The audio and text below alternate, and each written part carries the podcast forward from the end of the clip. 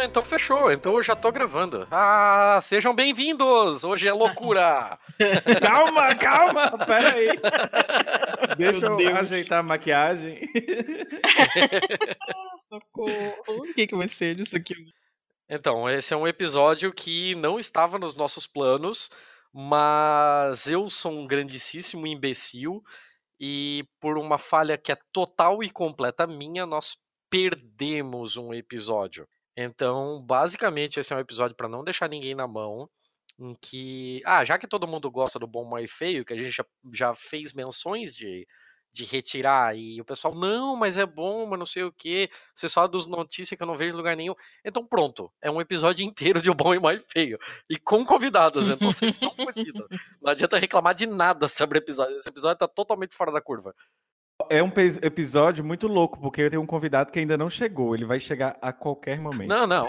Hoje é loucura. Hoje é loucura. A propósito, eu sou o Thiago Correa. Ai, meu Deus, eu sou a Letícia Dacker, acho, ainda. e eu sou duas pessoas. Sou Dimitra Vulcana e sou Dan Carreiro. Pra você ver o nível de loucura. Até dupla personalidade tem aqui hoje. Não, é, a gente não vai dar certo. Ai, gente, que uh, assim, pauta, assim, esquece pauta. Mas por onde é que a gente pode começar? Danilo, deixa eu te perguntar.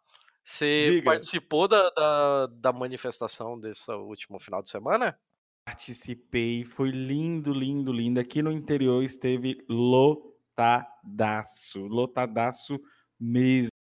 Foi maravilhoso.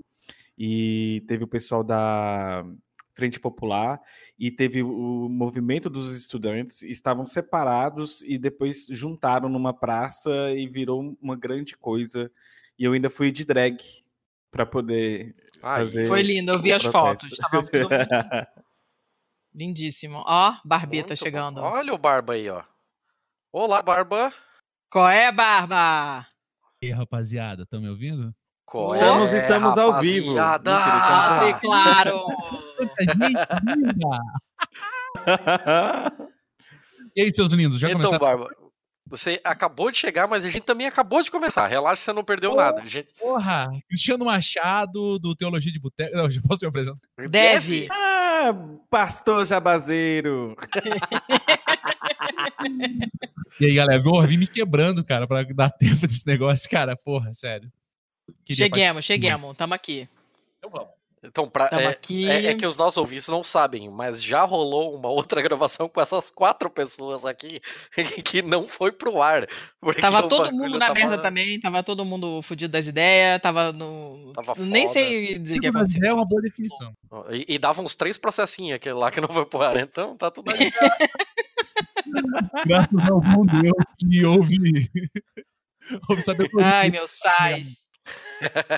Se você quiser começar de novo, Tiago, é, Tiago para a gente ver se a gente começa agora a, a, de uma maneira menos, com, menos bizarra? Com... É. Acho que agora dá certinho, que tal? Não, se foda. Isso daqui, isso daqui não é o episódio que eles querem, é o que eles merecem.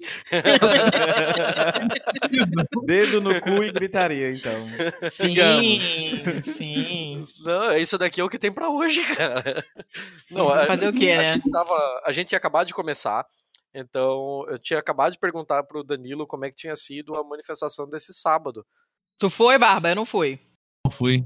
Infelizmente a minha esposa estava doentada, eu preferi vir para casa cuidar dela. Ela estava num princípio de gripe assim, né? Mas daí a gente não foi e acabou que ela tá, melhorou. Se tivesse é, ido, é, tava frio, tava chovendo, né? Foda, né? Pois é, eu também acabei não indo por motivos alheios à minha vontade, mas o pessoal falou que tava bacana, assim, né? O Elvis, que é nosso catártico, foi e disse que tinha bastante gente e tal. Depois eu vi as fotos, tá, tinha bastante gente, parece, ali na, na, na praça em frente ao FPR, o pessoal se mobilizou legal. Parece. Por exemplo, a igreja foi também. Ah, bacana. É, eu, eu preciso dar um testemunho aqui do que eu vi acontecer na, na manifestação. A manifestação aqui teve um, teve um rolê muito próximo do que o Danilo falou, de haver alguma cisão entre a molecada da escola e a molecada entre aspas, que a galera que já tem mais, mais trilha aí, que veio dos partidos, dos sindicatos, dos sindicatos professores, da, da juventude dos partidos, etc.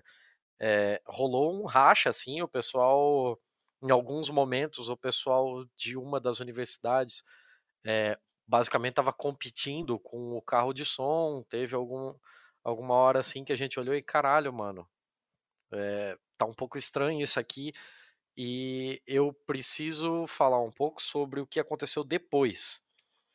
E isso é um esporro na menina esquerda. Lá vem. Porque, assim, quando. A esquerda não é uma menina, a esquerda com certeza é um homem cis branco, Ah, e hétero. Você entendeu, não, não começa, Danilo. Você entendeu que eu falei esquerda porque é a esquerda, então, porra, não me complica. Mas é é epítome do macho branco cis hétero também. Bem, mas o que aconteceu foi o seguinte: é, depois de uma hora e pouco, quase duas horas do ato concentrado na, na praça, é, o pessoal resolveu sair em marcha por algumas ruas centrais aqui. E o que aconteceu foi que o carro de som saiu e o pessoal foi indo atrás com as bandeiras e tal. E a maioria do pessoal que foi atrás foi de alguns grêmios estudantis, os sindicatos, os partidos políticos. E eles começaram a ir e eu notei que, assim, a caravana não estava exatamente uniforme. Eu vi que muita gente não estava indo na direção do, do caminhão e eu fiquei, porra, peraí, tem alguma coisa acontecendo. E eu fiquei para trás para me ligar do que estava acontecendo. E quando eu fui para trás para ver qual é que era do rolê, era o pessoal de algumas universidades, as quais eu não vou citar aqui por uma questão de não interessa. É, eles estavam fazendo assembleias entre eles para decidir qual seria o posicionamento enquanto instituição alunos da faculdade. Por mais que eles não fossem, sei lá, do centro acadêmico, do DCE e tal, é, como alunos da faculdade, se eles iriam ou não junto com a galera. E por que era o receio deles? Porque alguns deles estavam se sentindo como se fossem uma massa de manobra manipulada para é, engordar uma, uma manifestação de uma bandeira que não é a deles. E, pô, eu não quero colar num rolê que tem bandeira de partido com, com os quais eu não concordo com as posições. Eu não quero colar nesse rolê porque tem gente que é, não quer essa reforma da Previdência e eu apoio essa reforma da Previdência. Eu estou aqui pelo negócio do corte da ciência e educação. Eu não quero me misturar com essas outras bandeiras. Até, assim, é, é porque se eu falar muito mais, eu acabo entregando quais são as universidades, quais são as pessoas envolvidas. Mas o que dá para falar é que era compreensível os pontos que estavam sendo levantados e era totalmente é, era, era, de um jeito totalmente horizontal, assim. Eles estavam realmente deliberando sobre isso. E eu não vi um mísero puto de qualquer sindicato, de qualquer centro acadêmico de outras universidades que, sem titubear, foram atrás do carro, de qualquer partido político. Eu não vi ninguém voltar e conversar com esses moleques. Eu acompanhei toda a deliberação deles, eu esperei com que eles tomassem as suas decisões e depois, como eu não sou aluno da instituição deles, eu pedi permissão para eles para poder falar sobre a importância de estar junto. E, cara, é, me passou uma me passou uma, uma sensação de que a, aquela esquerda institucional ali representada estava fechada em si mesma. Ela não estava ali para tentar cooptar pessoas para sua causa. Ela não estava ali para tentar conscientizar pessoas das suas bandeiras. Ela estava ali para falar numa câmara de eco como se estivesse falando para claque do seu Twitter. Então, porra, saiam do caralho do palanque e vai pro chão, vai para conversar com a sua base. Ouve de novo tudo que o Mano Brown falou no final da, da campanha eleitoral. Volta pra porra da base. Não se faz política só em cima de carro de som. Não se faz política só no dia de manifestação. Não se faz política só com bandeira e adesivo. Política é uma construção de todo dia.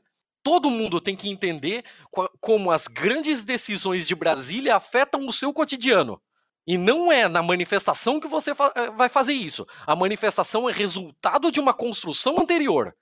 E é, eu acho que eu já, eu já botei o meu ponto e eu gostaria de saber se vocês viram algo parecido e o que vocês pensam desse tipo de coisa.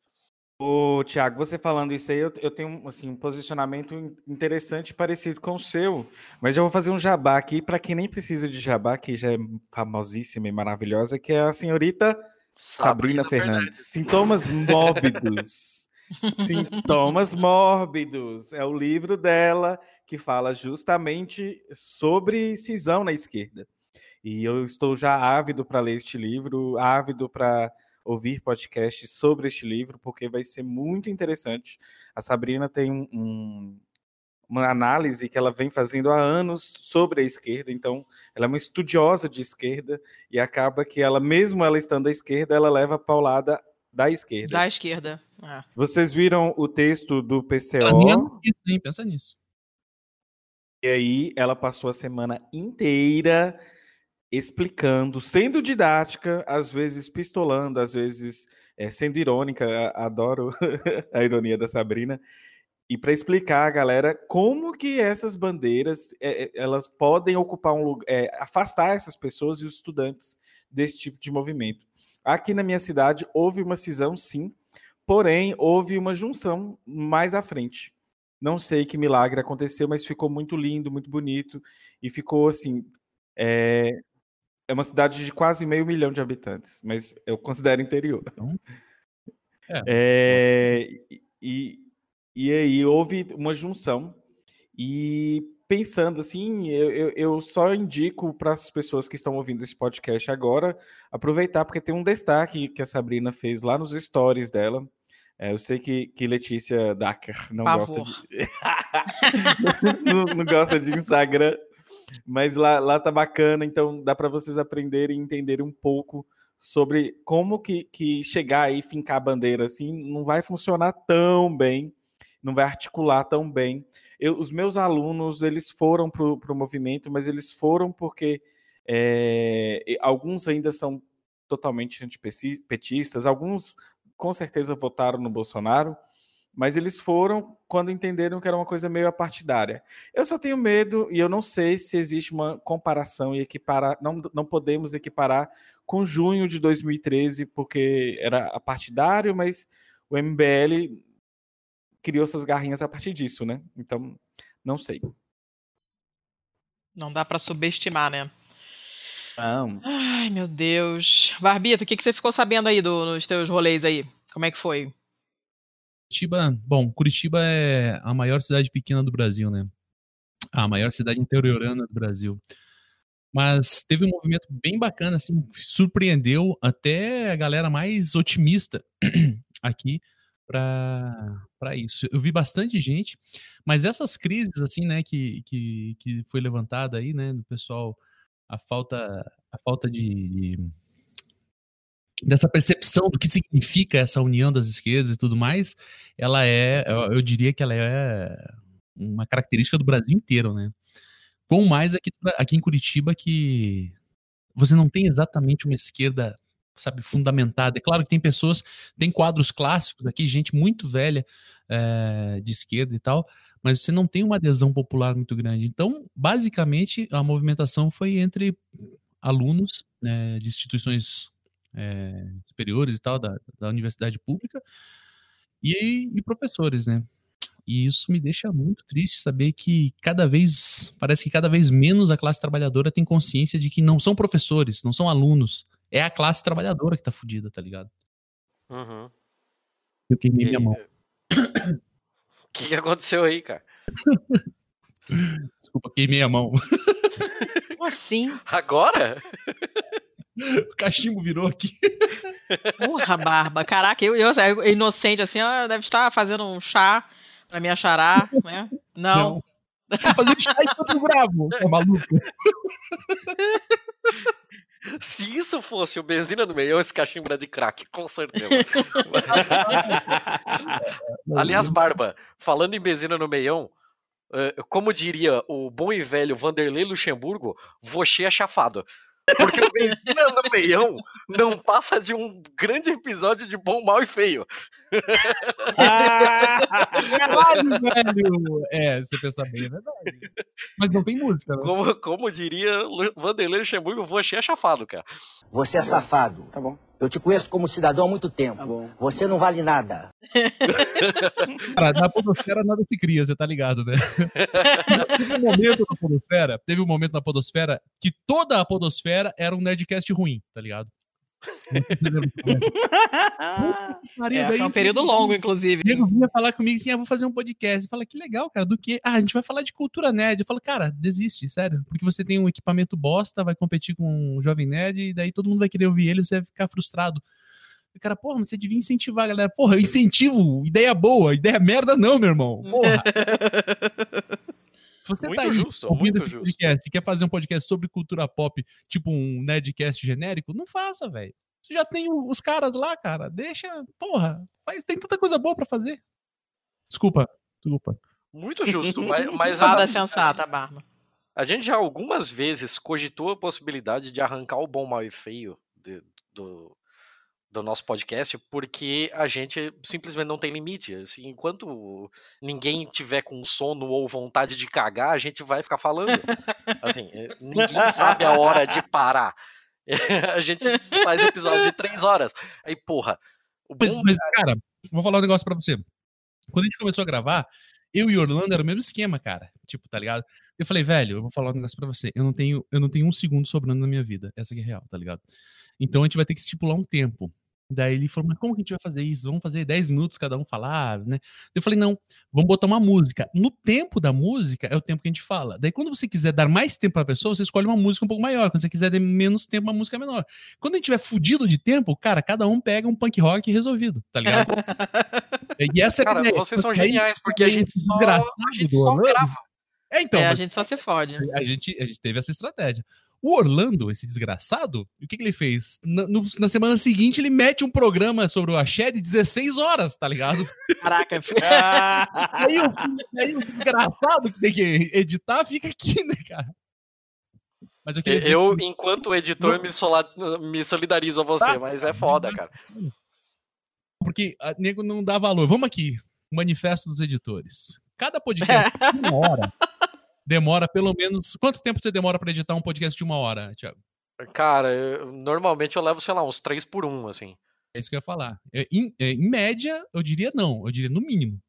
Porque você ouve Sim, uma vez sim, no mínimo. fazendo uma limpeza e tal. Daí você ouve uma segunda vez fazendo os recortes, fazendo os momentos, fazendo né, inserções. E uma terceira vez, no mínimo, você ouve pra falar assim, cara, devo ter falhado em algum momento aqui. Você tá ouvindo e fala, puta, olha aí, ó. Olha aí, ó, aqui, ó. Olha aqui mais um aqui. filho. Então, no mínimo, se é um podcast de uma hora, ele demora, no mínimo, três horas pra ficar pronto. Agora Logo. deixa eu falar uma coisa pra vocês dois. Manda. Isso não é um programa sobre podcasters.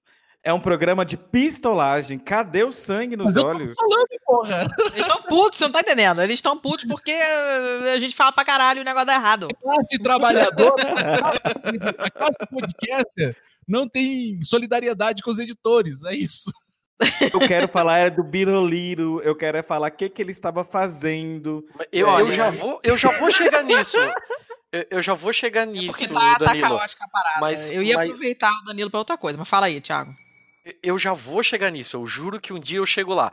Mas eu só gostaria de aproveitar o gancho que o Barba me deu para falar sobre uma outra coisa.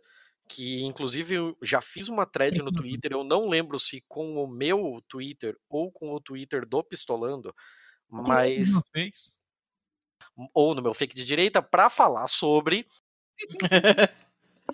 uma questão que eu venho notando que, pelo menos para mim, me parece cada vez mais latente de como as pessoas têm uma grande dificuldade em notar o valor de um serviço prestado. As pessoas não pensam duas vezes para comprar um celular de 4.800 reais. Mas se alguém te cobrar 300 reais pra pintar a parede da sua sala, você acha caro. E, caralho, cara, a gente tem uma, uma, uma distorção muito grande entre a compra de bens de consumo e a compra de serviços. E, o serviço é você alugando a hora de uma pessoa especializada para fazer isso. Então eu fico muito fodido com esse, com esse rolê de, de, de edição de podcast, porque ninguém sabe, a não ser quem faz efetivamente, o quanto essa parada é trabalhosa. Cara, se você tem um podcast, se você pretende ter um podcast, se em algum momento você cogitou a possibilidade de um podcast, valorize o corno que passa horas editando esta porra. Me abraça, velho. Cara, eu, eu juro que eu fechei esse parênteses. Obrigado. Tirou isso cara. do seu peito, Sério, me neném. Tirou. Me abraça. Não, e tem um detalhe, né? Tem pessoas que chegam pra mim e falam assim: queria fazer um podcast, Bárbara. Beleza, vai falar, faz seus podcasts. Só que daí o desgraçado fala assim: o que, que precisa? Dá a impressão que é tipo ir no mercado e comprar um podcast. Daí eu falo: ah, tem que comprar isso, tem que comprar aquilo, tem que comprar aquilo outro. Ah, e daí eu falo: geralmente o problema maior é o tempo de edição. Eu falo, mas não é só gravar e colocar no ar? Eu falo: não, tem que editar. Como que edita? Mano, como que edita? É uma questão muito ampla, né? É uma coisa muito subjetiva o que significa. E daí, ele fala assim pra mim: Porra, Bárbara, você não podia editar pra mim um cara? Cara, é por isso. arma, velho. Sério. Se eu tô com uma pistola, eu atiro no cara na Não, hora. é, esse rolê Calma. de. O quê? Calma.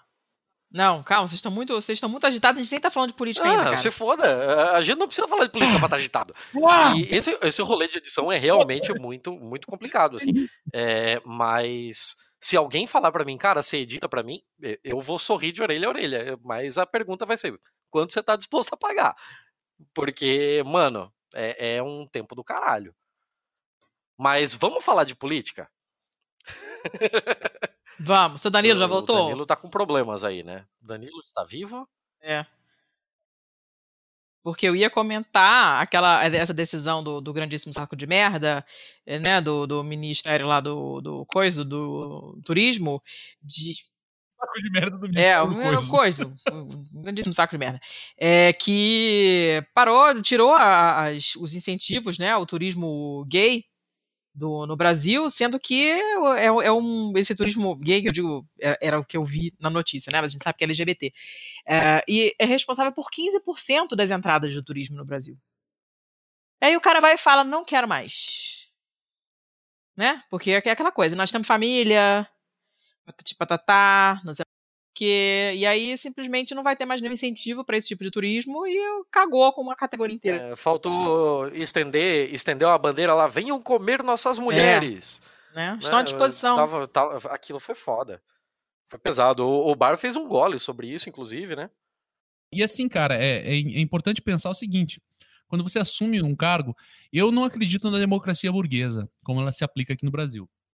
Mas quando você assume um cargo é, como de presidente da República ou governador, um cargo do executivo, não, chefe do executivo, você não pode mais pensar em termos, é, sei lá, pessoais. Por exemplo, eu não gosto de futebol, tá ligado? Meu esporte não é futebol, eu não pratico futebol, eu não assisto futebol, eu não tenho nenhum prazer em ver futebol. Mas se eu tô num cargo desse, sei lá, eu sei da importância do futebol pro Brasil, tá ligado? Outra coisa, eu não sou um cara do samba, eu não sou um cara do carnaval, eu não sou um cara de escola de samba.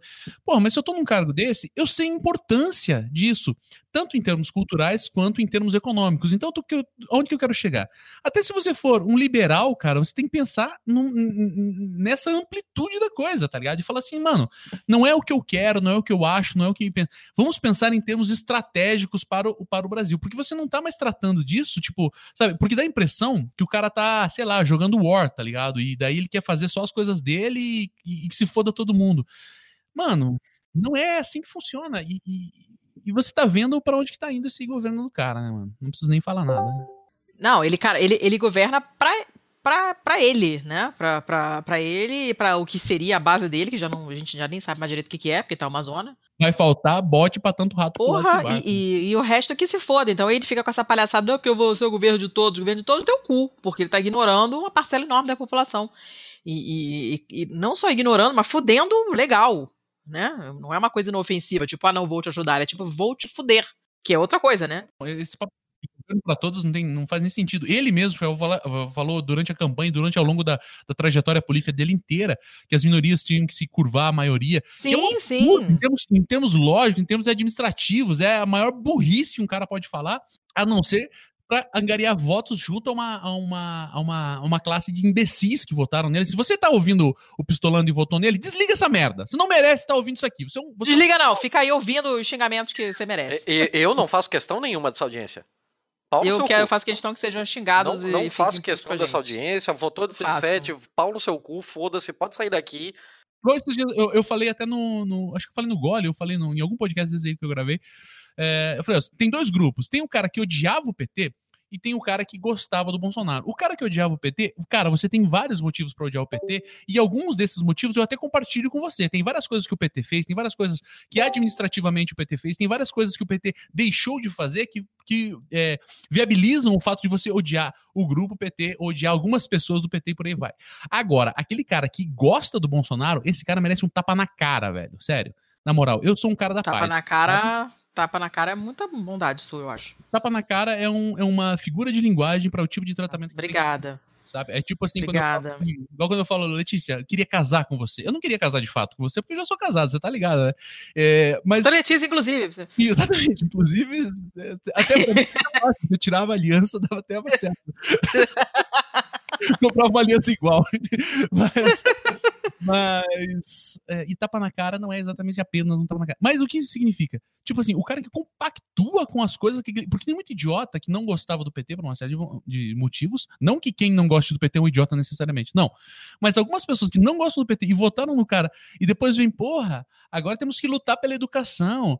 Ah, vá se fuder, meu irmão. Você é um imbecil, cara. Você sabia desde o começo, cara. Não venha me dizer, mas eu não sabia, eu fui enganado. Mentira sua. Porque desde o começo tá todo mundo a esquerda inteira tá falando: olha a merda que vai dar, meu irmão. E até alguns liberais estavam dizendo: olha a merda que esse imbecil tá fazendo, cara, olha o que vocês estão fazendo. E você foi lá e votou, você compactou com isso, cara. A culpa é tua também. Sangue dessas pessoas que estão morrendo tá na tua cabeça também, seu merda. Boa, gostei, gostei. E é isso mesmo. Vai, vai ter. Ah, deixa eu fazer uma pergunta pra vocês. Vai ter Enem esse ano? O que, vocês, que, que vocês acham que vai acontecer? Cara, na boa, assim, eu, eu tô chorando, eu, eu, tô, eu tô rindo, mas. Tá eu, chorrindo. Eu, eu, eu tô chorrindo, assim. Porque, porque mano, é, é, dá pena, dá pena de quem tá no ensino médio, assim, porque, tipo, aqueles secundaristas que há dois anos atrás estavam fazendo ocupação nas escolas de São Paulo, que estavam ultra politizados, sem ninguém de nenhuma organização ter chegado neles ainda, que fizeram tudo aquilo de uma forma totalmente autônoma, agora que estavam para entrar na universidade e, e, formar um estofo político foda pra caralho, agora fudeu. Eu, eu não faço a menor ideia do que vai acontecer. É, eu acho que eles vão entrar na universidade, mas assim eu não sei quanto tempo isso dura. Eu não sei se a universidade dura mais do que o tamanho sim, do curso. Sim, sim. Mas olha, eu tô falando, eu tô falando da, da, da, do Enem especificamente porque mudou de novo o cara, né? Pela terceira, é o terceiro fulano que assume o cargo lá. E, e, eu não sei, eu não sei, não sei quem é esse cara. Eu vi a notícia por alto, depois eu não fui, confesso, e não fui me informar. Mas obviamente que vindo desse, desse governo não pode ser nada de positivo. O que saiu agora, ele ficou 24 dias à frente do INEP. E não fez nada, felizmente, não, talvez. É, né? Você imagina, assim. O perfeito nada tenha, talvez seja o melhor que ele fez. Né? Eu fico até é, pensando é, no, é no que poderia ser feito em 24 dias. Porque você pega um bonde andando, você tem que se familiarizar com tudo aquilo, você tem algumas decisões que já meio que estão encaminhadas e. Não, e tá tudo cagado, um período... porque já tinham. As pessoas que fazem isso, as pessoas que trabalham com isso, que entendem da prova, foi todo mundo mandado embora. Então o cara tem que fazer uma estrutura toda. É, é a mesma lógica. É a mesma lógica que eu falei. Você não pode trabalhar pensando em você, nas coisas que você acredita. Cara, você tem que pensar no bem do país, seu desgraçado. Ah, mas eu não gosto do cara porque o cara foi colocar. Quem colocou lá foi o PT, quem colocou lá. Tá ligado? Não, porra! O bagulho tem que funcionar, não é assim. E daí dá a impressão, sabe, é, Letícia, que se pegasse nós três aqui, Vamos botar nós três aqui para ser presidente da República. Eu acho que a gente fazia um papel melhor, cara. Sério, na moral. Porque não dá, é inadmissível a quantidade de cagada que o cara faz por segundo, brother. É muita cagada, é muita cagada mesmo. Você pode falar mal de todos os presidentes que já vieram à história do Brasil. Você pode falar até dos milicos lá de 64, cara. Não, nunca houve nada parecido com isso. Mas, nunca. claro, a- a- eu não, não vou entrar no mérito da violência, dos milicos e tudo mais, mas em termos administrativos, nunca Sim, sim, houve nunca uma houve. cagada, nunca houve uma, uma sequência, cagadas concatenadas. Uma cagada que leva a outra, que leva a outra, que leva a outra, que leva a outra, e que, mano, daqui a pouco a gente vai explodir num tsunami, numa grande pororoca de churume e cocô, cara, que vai inundar o Brasil. Ma- Mas, Barba, eu, eu vou mais longe do que você, Barba. Eu falo nunca mesmo. Inclusive os militares. Inclusive a ditadura militar. Eles estão Porque putos, eles eu- estão. Não, e eles estão e, putos. e eu vou colocar o meu ponto. É, porque você falou ali da parte de, ah, me- dadas as proporções por causa de violência e tal. A violência daquele tempo, do, do tempo de ditadura militar, em cima do povo preto, hoje é o mesmo. É a mesma crer. coisa. Então, não há qualquer Não. diferença entre aquela violência do passado e essa violência. A diferença é apenas na cor de pele e na classe social de quem está sofrendo essa violência. Me permita a parte, Thiago. É, a violência contra o povo preto, a violência contra o povo periférico, ela nunca diminuiu, ela só aumentou. Essa que é a verdade. Desde, desde o momento que sequestraram o primeiro negro na, na África e trouxeram para cá, essa violência nunca diminuiu. E em uma série de momentos históricos você, tive- você teve, por conta de uma luta agressiva dos grupos, não teve branco nenhum, nenhum, nenhum. Não venha com nenhuma desculpa esfarrapada. Foi luta do povo preto. E essa luta deles conseguiu avançar a passos muito pequenos, coisas muito pequenas conseguiram avançar em alguns aspectos, mas a violência das elites contra, sabe, o, o- a elite não consegue perdoar os negros até hoje por eles terem vindo pra cá, sendo que eles nunca quiseram vir. Essa que é a verdade. Outra coisa, é, é engraçado que como a narrativa criada, é, ela sempre mostra no período da ditadura os coitados dos brancos oprimidos que tentavam lutar contra a ditadura. Existe uma construção midiática, cinematográfica é, diante disso e um apagamento de, de genocídio indígena, genocídio negro, genocídio, genocídio periférico genocídio das trans, das travestis, inclusive tinha a Operação Tarântula, que ela ainda é, é- é- é vestígio de ditadura, que simplesmente detetive, policial achava no sentido de direito de ir lá e de prender travestis para depois pegar todo o dinheiro dos programas delas da noite. Então, assim, é, é de um. É de uma. é- Cara, É desumanidade. uma desumanidade terrível, en- en- enfim. E ainda usaram a AIDS como um, um- um uma- um artifício, uma ferramenta para poder fazerem isso e, e- e higienizar e proteger as, as pessoas de bem, sobretudo os pais de família, pau no cu, que à noite é tudo bando de maricona. Enfim, é isso. Eu não sei se você já teve. é, com certeza, talvez você tenha muito mais para dizer por conta do podcast e tudo mais. Mas eu já tive a oportunidade de conversar com as travestis que trabalham. Eu moro aqui em Curitiba, na rua, numa rua que é tradicionalmente a rua de, de prostituição. E eu já tive a oportunidade de conversar com as duas meninas, na época que eu era crente ainda, cara. Crente de verdade, que ia, tá? Eu tava com a Bíblia na mão. eu- é, crente de verdade, não esse, sabe? Fumando e tal. e daí a gente foi lá falar de Jesus, aquele papo todo lá, né? E, cara, eu acho que a primeira vez que eu parei pra sentar, para conversar com uma travesti, cara, foi talvez uma das situações mais chocantes da minha vida. Que ela falou isso. Aí a gente começou a falar e tal, do preço, quanto que ela cobrava. Daí ela falou pra mim assim: sabe por que, que eu cobro mais, mais caro? Daí eu falei, eu falei para ela assim, eu achei que você cobrava mais barato do que uma mulher. Ela falou, não, eu cobro muito mais caro. Eu falei, mas por que isso? Só pra explicar pra galera, né? Eu não tava negociando com ela, tá? Porque senão os caras vão achar, pô, Barba tava fechando, fechando valor ali. Não, eu tava conversando com ela porque a gente tava falando de, de dinheiro, de negócio, porque a gente entrou no mérito assim, se ela saísse daquela vida, o que, que ela ia fazer? E daí eu falei, ah, você ia trabalhar em outro lugar. Daí ela deu risada. Eu falei, aonde que eu vou trabalhar? E eu falei, ué, trabalho em qualquer lugar. Daí ela deu outra risada. Eu falei, não é qualquer lugar, não tem outro lugar pra trabalhar. E a partir daí a gente começou a falar sobre grana. E daí ela falou assim pra mim: o problema, é, na época eu não era barba ainda, né? Ela falou: no problema, irmãozinho, é o seguinte, ela me chama de irmãozinho. O cara que vem aqui, ele é o mesmo cara que durante o dia passa o dia inteiro falando mal de mim. Só que ele vem aqui de noite, porque quando ele se deita com, com uma pessoa que tem pênis, mas não parece um homem ao que o, ao que o senso comum lhe mostra como homem, né? Ela não usou essas expressões, mas ela, ela falou de outra maneira mais ou menos isso. Pra- Ele- é, expressões da época também, né? Isso, né? É, ele não se sente gay, mas na verdade é o que ele é. Ele quer vir aqui porque ele quer transar com o cara. Só que ele não se sente homossexual. Ele vê uma mulher. ah, e eu falei, caramba, como assim? Me explica isso. E ela falou: é isso. O cara que vem aqui é o cara que o dia inteiro fala mal de, fala mal de travesti, fala mal de gay, ou o dia inteiro falando mal de tudo. E isso, cara, foi uma explosão na minha cabeça. Tava eu e duas meninas da igreja também, né?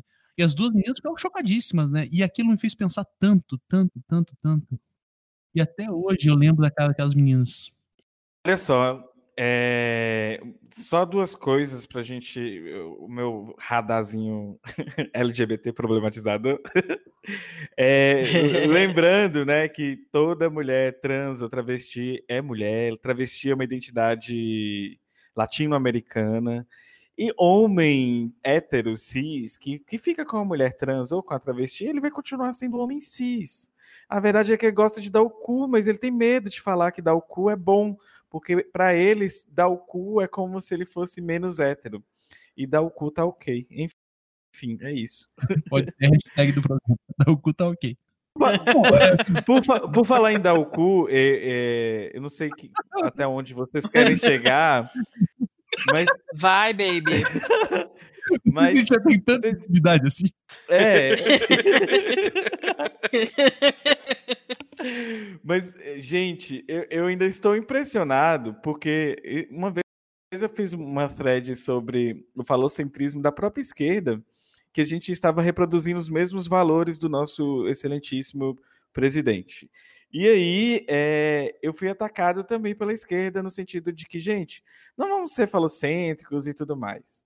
Eis que nosso presidente estava nos Estados Unidos e cumprimenta um oriental e Nossa. termina Ai. com a frase: É tudo pequenininho aí, né?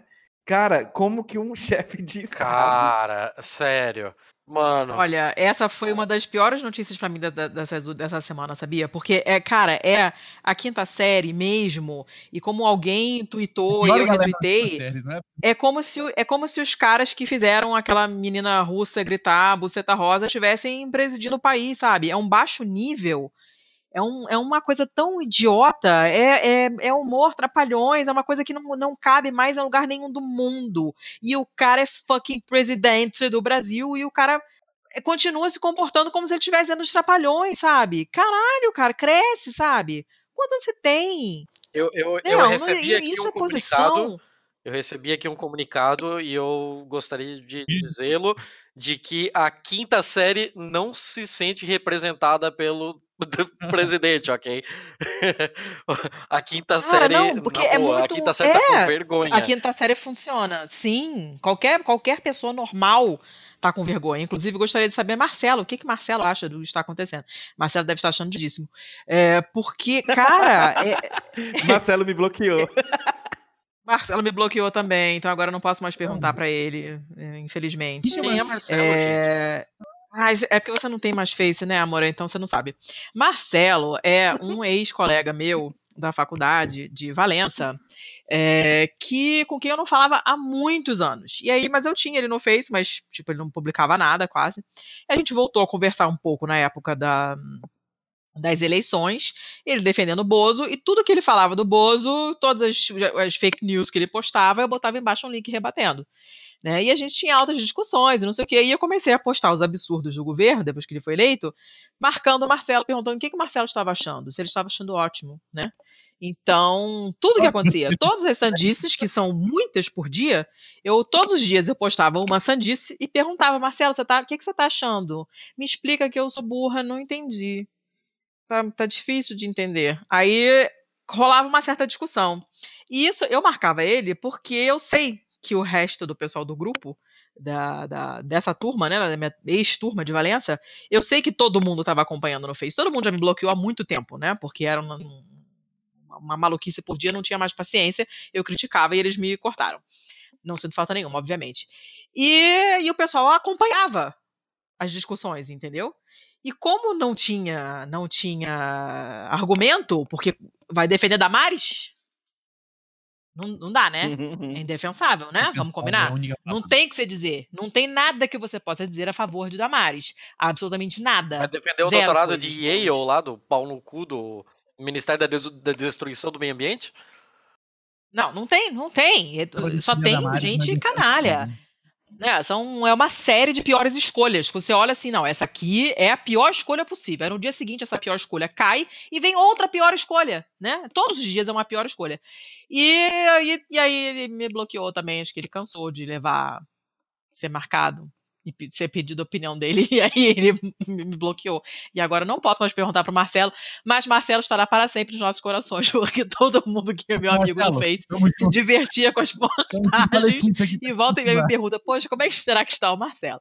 Então eu não sei. Ele deve estar achando tudo ótimo. Manda uma mensagem né? pro Marcelo Porque- aqui e quem tiver Facebook vai marcando ele até ele ouvir, então. Seguinte, eu odeio quem faz isso, mas manda um Hulk triste e pede pra Letícia fazer uma declaração pro Marcelo. Ai, gente, olha, o, o pior é você ver as desculpas que as pessoas criam na cabeça delas para defender o indefensável, né? É, é, o, o Barba sabe o culto ao Sérgio Moro que tem aqui em Curitiba. Né? É uma coisa inacreditável, assim. É absolutamente inacreditável. E aí você vai falar, pô, mas tem conchavo, cara. Esse, o grandíssimo saco de merda falou.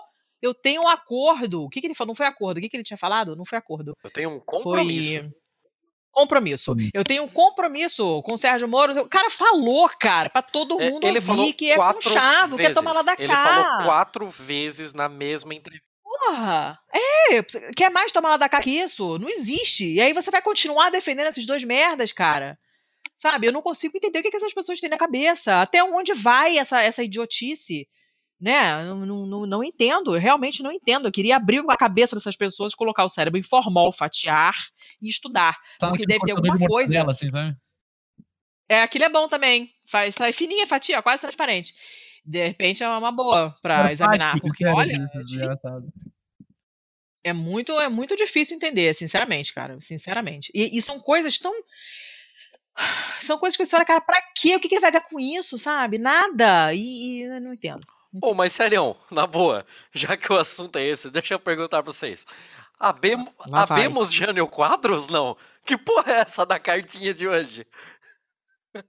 Não tô sabendo, cara. Você não tá sabendo, Ah, cara. rolou, rolou cartinha. rolou uma cartinha muito, muito louca. E- e- Eu vou, na boa, na boa, ela é curta, eu vou ler na íntegra, cara. É sensacional. Você não tá sabendo disso, Barba, sério. Não, não. Barba trabalha, proletário, não tem tempo pra Ai, cara. A, a, a notícia saiu na. Eu vi primeiro no Estadão como Bolsonaro divulga texto de autor desconhecido que fala num Brasil ingovernável fora de conchavos.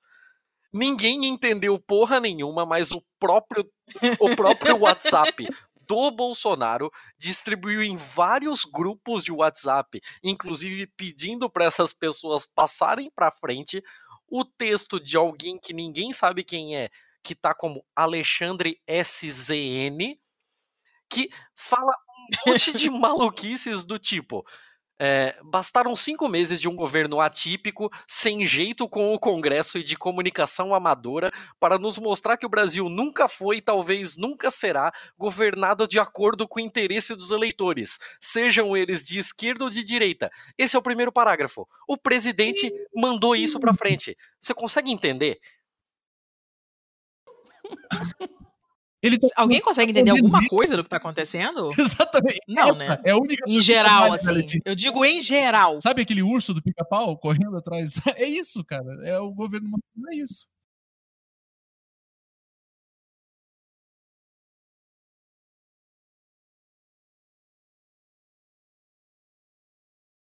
Até rimando. Rimou. Ainda fez poesia, ele tem métrica. Olha, parnasiano, quase.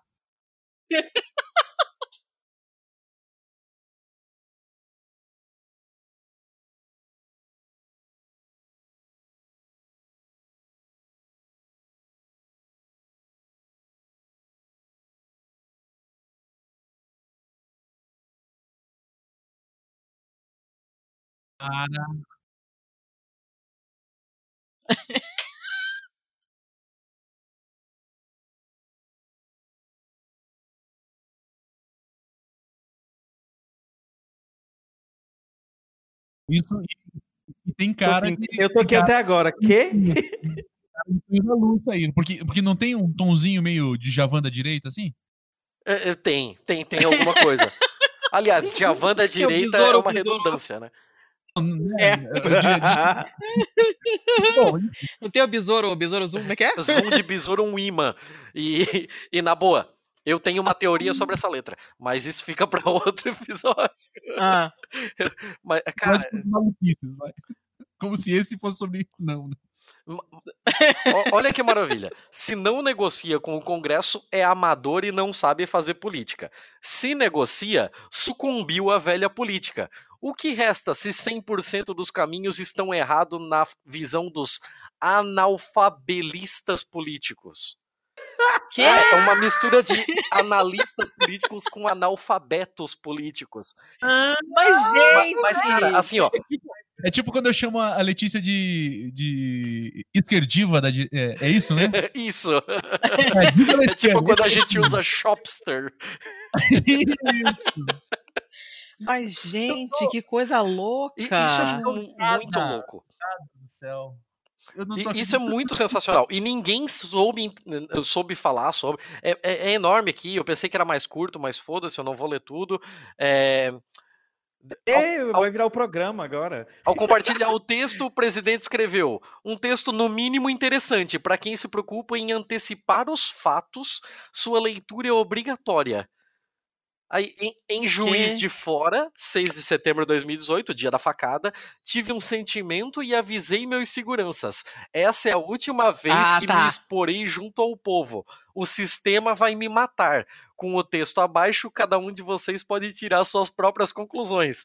O pessoal do Estadão foi atrás de interlocutores do presidente. Eles não sabem dizer quantas pessoas receberam a mensagem, mas eles relatam pedidos do próprio presidente para que todo mundo replicasse o conteúdo. E é, já teve feedback, de- deve ter um monte de bot levantando hashtag essas horas, mas ninguém liga, porque foda-se, todo mundo sabe que é bot aquela porra.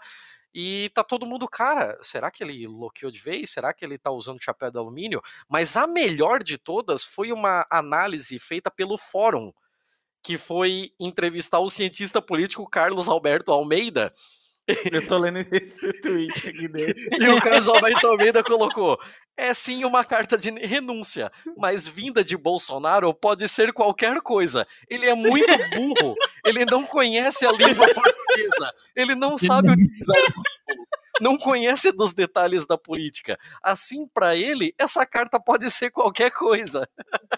Pode ser lista de compras, tu- tudo. Cara, que maravilhoso! Ai, irmão. Puta que. Cara, sério. Ainda bem que eu sou brasileiro, cara. Eu pensei que vocês já estavam sabendo dessa, porque, tipo!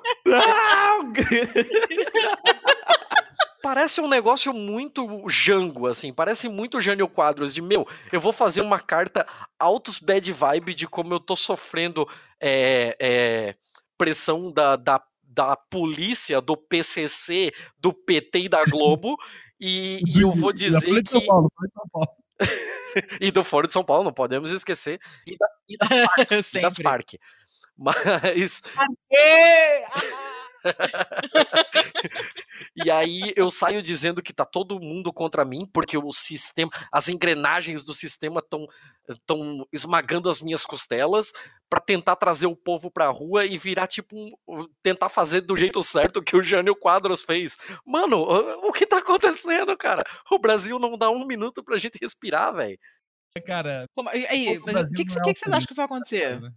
O que, que vocês acham que vai que, ti- tipo a repercussão entre a- a- a- os, os eleitores dele assim? Que que- como é que vocês acham que o pessoal vai interpretar essa maluquice? idiota, cara. Desculpa. essa sandice do dia? Eu Eu acho que vão colocar assim, nossa, Bolsonaro humildão, sabe? Esse cara é muito humilde. Olhe, ainda É, não é? que ele deu um É, não... Ele falou: Ah, claro que eu não vou ler isso aqui, tá ok? Tô mais ocupado com, sei lá. Ele falou que não ia ler o livro dela. Ela falou: Pô, então me devolve que eu vou ler, sei lá. E ela falou: Viu como ele é humilde? Ele falou que não ia ler. Não! Não! Caraca, é, é muita distorção, né? Ele é analfabeto, cara. E assim, com nenhum demérito a quem é analfabeto, porque afinal de contas, tem muitas pessoas que não tiveram acesso à educação formal e tudo mais. O que eu tô dizendo é que esse cara, ele está numa posição de de altíssima responsabilidade e ele não tem condição de ler um texto de metade de uma página, cara.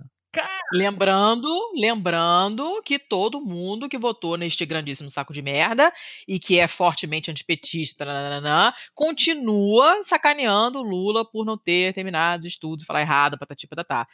Eu já entrei nessa discussão mais vezes. Falei, o Lula tinha desculpa, porque ele não acabou de estudar. Qual é a desculpa do seu grandíssimo saco de merda que é formado? Qual é a desculpa daquele filho da puta idiota, imbecil e neto do Moro?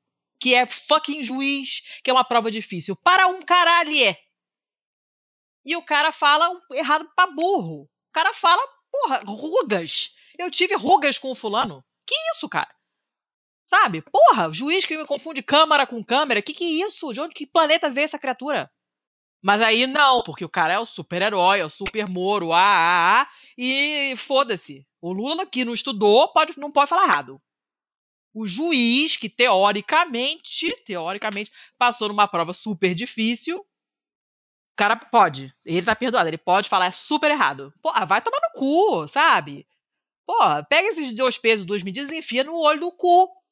E eu fico com vontade de socar essas pessoas, você não consegue conversar, porque você pergunta, mas você acha normal isso? Você jura que você acha normal você reclamar de um presidente que sabidamente não concluiu os estudos, reclamar que ele fala errado, e você não reclamar de um fucking juiz que fala errado? Na sua cabeça, isso é normal. Me dizem qual sistema solar isso é normal. Porque não é. Ó, né? E aí as pessoas ficam. "Ah, ah, ah", E, e aí me bloqueiam, que foi o que o Marcelo fez, entendeu? Basicamente. ó, ó, olha, Me deram, me dão o Marcelo. eu estou curioso com a carta, porque eu não parei de ler aqui. Eu acho que a gente tinha que continuar o programa com reacting a carta de Bolsonaro. No- Já temos o nome do programa. Unboxing, unboxing da carta. Oi, meninas, tudo bom? Hoje, né, nós recebemos o recebidinho do dia. É uma carta do meu presidente. Cara, porque eu queria interpretar. o Brasil olha é tão só. louco, o Brasil é tão louco que até o final desse programa vai ter um verba volantes do Mourão em cima da mesa. Duvido. Não, o Morão, o Morão, Dali Conge. o Morão já tá no aquecimento há tempo. E dali conge. Nesse momento no Twitter, o, o trending topic do topo é renúncia, o segundo colocado é impeachment Bolsonaro. Força Bolsonaro, que eu já vi o robozinho já colocando aí, que estamos com Bolsonaro já. É, já, já rolou um aqui também que é hashtag o povo vai invadir o Congresso. E aí vocês perguntaram aqui sobre eh, ah, o que, que pensa o pessoal que votou nele e tal, não sei o que. O pessoal que votou nele tá dentro dessa hashtag aqui. Eu posso ler algumas delas para vocês. Porque, cara, é uma coisa é uma coisa fora de contexto. Danilo, tira, tira uma foto da sua cara reagindo. Ah, pra gente colocar na capa. Barba também. Faz cara de indignado. Faz uma cara de choque no momento da leitura. E pra gente fazer uma capinha indignada. Estou in- Você conhece aquele vídeo do Paulo Gustavo? Eu estou indignada! Aí ela ele faz várias poses, tipo, imitando a- as brasileiras que iam na- na- nas manifestações do MBL. E a única coisa que ela falava assim: Eu estou indignada! Tem que ser o Paulo Gustavo nessa capa, inclusive. Basta, muda Brasil. An- Antes do Thiago ler um- algum, alguma hashtag aí, olha só como que nós podemos até concordar com o senhor presidente. A continuar tudo como está, as corporações vão comandar o governo Bolsonaro na marra e aprovar o mínimo para que o Brasil não quebre apenas para continuar mantendo seus privilégios. O moribundo, moribundo Brasil será mantido vivo por aparelhos para que os privile- privilegiados continuem mamando. É fato, ine- esse governo gosta dessa metáfora de mamar, né? Uh, muito. Significa? Significa. É fato inegável estar assim há 519 anos. Morto, mas procriando. Foi assim, provavelmente, provavelmente continuará assim. Caraca, é tudo que a gente está falando a mesma coisa, só que, que eu não tô entendendo. Não dá pra entender. Então, o A problema não é- esquerda falou que Bolsonaro é um fantoche do- do- das grandes corporações para manter os privilégios. É isso mesmo que a gente Ma- tá falando. Mas aí é que tá a grande jogada, Danilo. Quando é o Bolsonaro que lança um negócio desse, ele diz que ele não é o fantoche porque ele tá denunciando isso e que é o sistema inteiro, é todo o planeta, é a NASA, é os comunistas, é a. KGB, é, é a Stasi, é a porra toda que tá vindo contra ele. É, é- é- é- é um negócio de chapéu de alumínio mesmo. Eu, eu estou sendo, eu tô dentro de uma conspiração que eu não posso confiar em ninguém. Bicho, isso é muito. Isso é muito. Isso é muito Black Mirror. Eu, eu não tô... Traz a Não, eu não, eu não, eu, eu acho, eu acho que nenhum tipo de análise faz sentido, na boa. Eu acho que qualquer análise que qualquer pessoa fizer vai estar tem grande chance de estar errada. Não importa a direção que, que o raciocínio for. tem que partir pro surrealismo. É isso aí. Antes de Bolsonaro, vivíamos em um cativeiro sequestrados pelas corporações, mas tínhamos a falsa impressão de que nossos representantes eleitos tinham efetivo poder de apresentar suas agendas. Lógico, caralho! Democracia representativa do jeito que tá aí, todo mundo conciliando, fazendo conciliação de classes, é lógico que a gente tinha uma, uma falsa sensação de representação. Até mesmo do próprio senhor Lula, da senhora Dilma, que tanto defendemos e também batemos. É, enfim, é, é, estou concordando com essa carta, em partes. Eu não sei o que te dizer, cara. É muito surreal e, e- e cada um tá falando uma coisa e sei lá, eu não sei. Eu tenho muita curiosidade de, de, de saber o que, que o pessoal dele tá achando mesmo, na real. Porque é, como é, você pode interpretar isso de um monte de maneira diferente, né?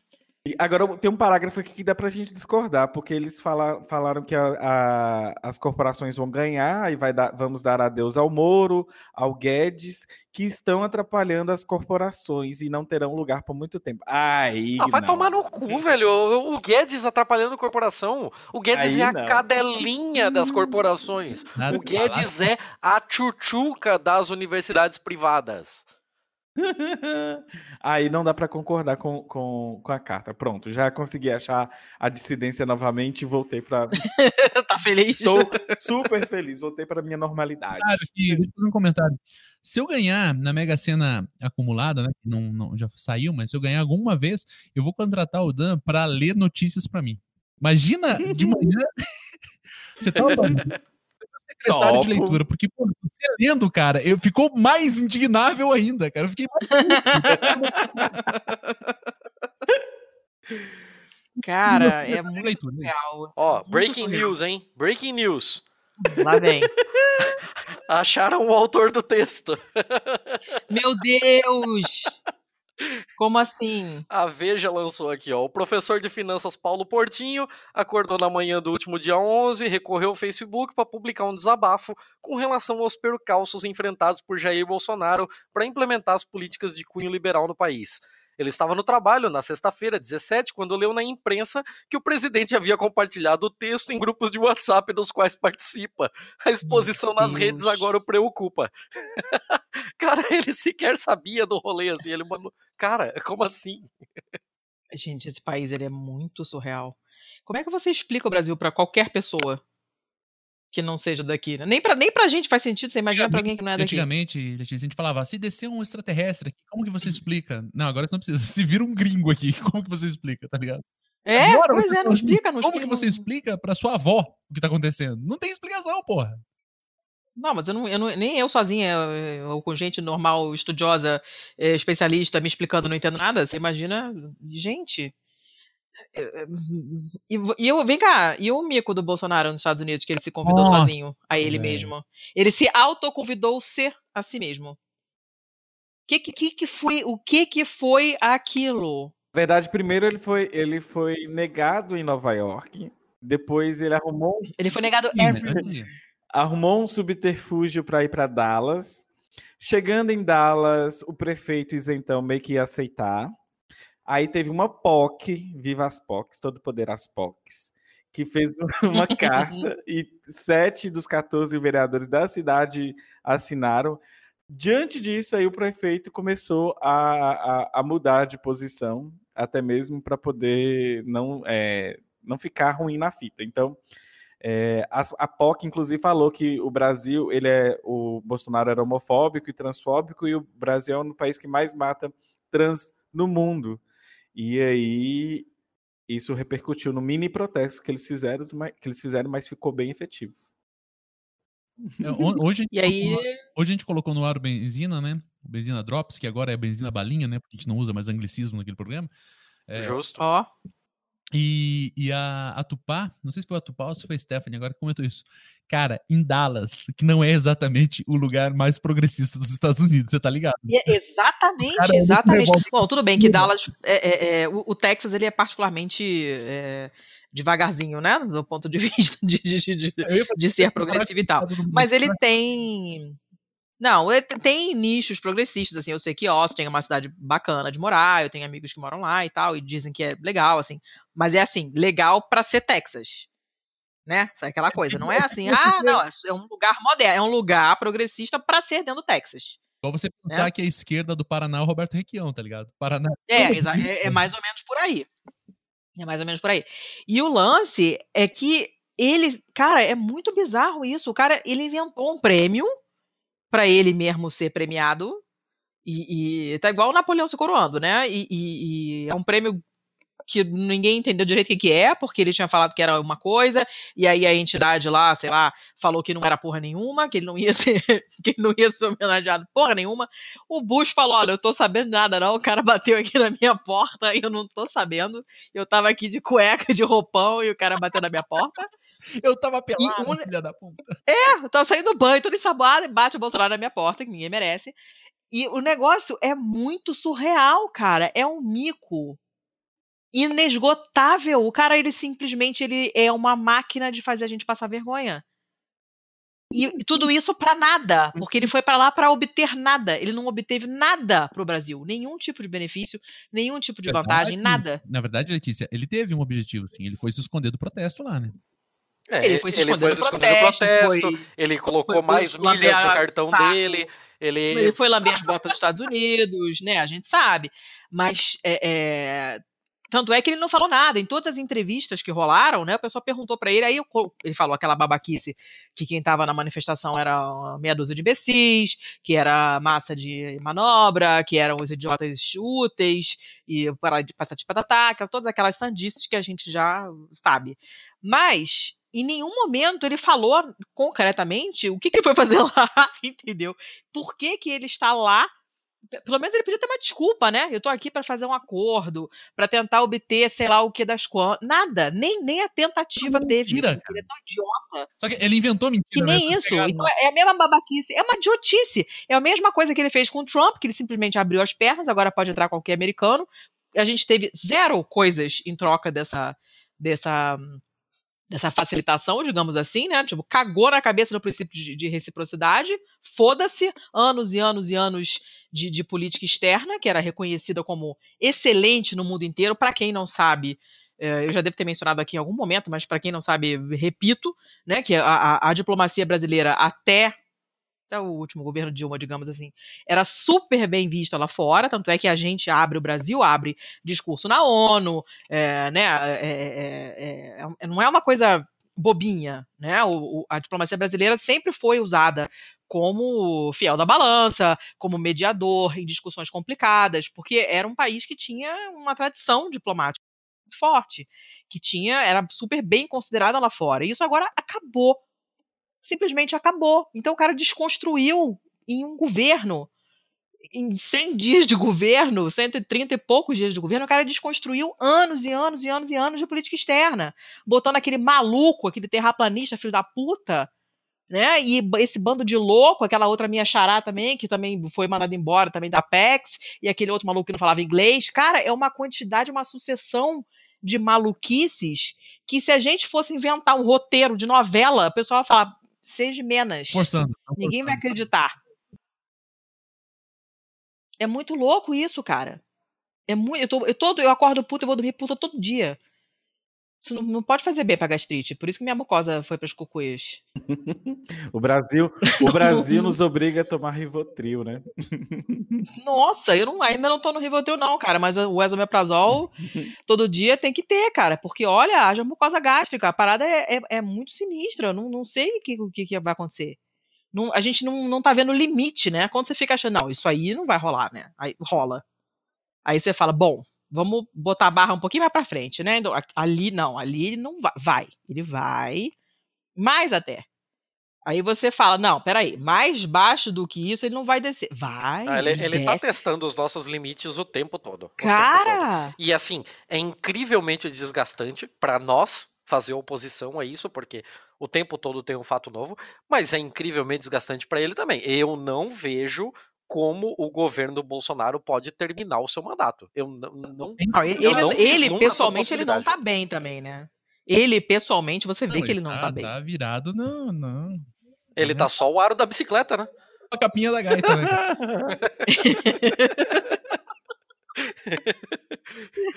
Mas gente, a gente tá, a gente Cara, deixa eu falar uma coisa. Abra um parênteses aqui. É, quando a gente se encontrou, eu, a Letícia, os guris lá, a, a galera do, do Rio que Tudo Arrasta, a gente propôs fazer um podcast que seria ah, o Curitiba All Star Corote Party, né? Que era fazer isso que a gente tá fazendo aqui, só que bebendo corote. Imagina se gente tivesse alcoolizado, brother. As merdas que... Eu, ia ser outro programa que eu ia poder atuar, cara. A gente ainda tem que fazer isso um dia, hein? que eu penso cada coisa e não falo. Eu penso, eu levo a boca no microfone e falo, não, não, e volto. Mas você pode falar, você pode aqui falar. pode, cara, aqui pode. Se vier o processinho, vem nós. Não, não precisa nem do corote. Pode falar sem corote. Não, Deus, Deus tá. Fala aí, abre seu coração. Deus é poderoso. Tanto ele bota a mão na minha boca e fala, não, bah, não, não vale a pena. Deus é poderoso. E não, Deus do comando. e não, que é verdade. Ai, gente, mas eu, ai, eu não sei, eu não sei mais o que fazer, a gente não sabe o que, que vai acontecer. Todo dia você acorda e não sabe o que, que vai acontecer. Gente, Alguém tava esperando esse nível de sandice? Tem aquele, aquele cartaz famoso, né, que tava escrito lá, a gente tava esperando merda, mas puta que pariu. É, né? Retrocesso de mais de 50 anos Não se desce do bastante manobra pra encher nossa moral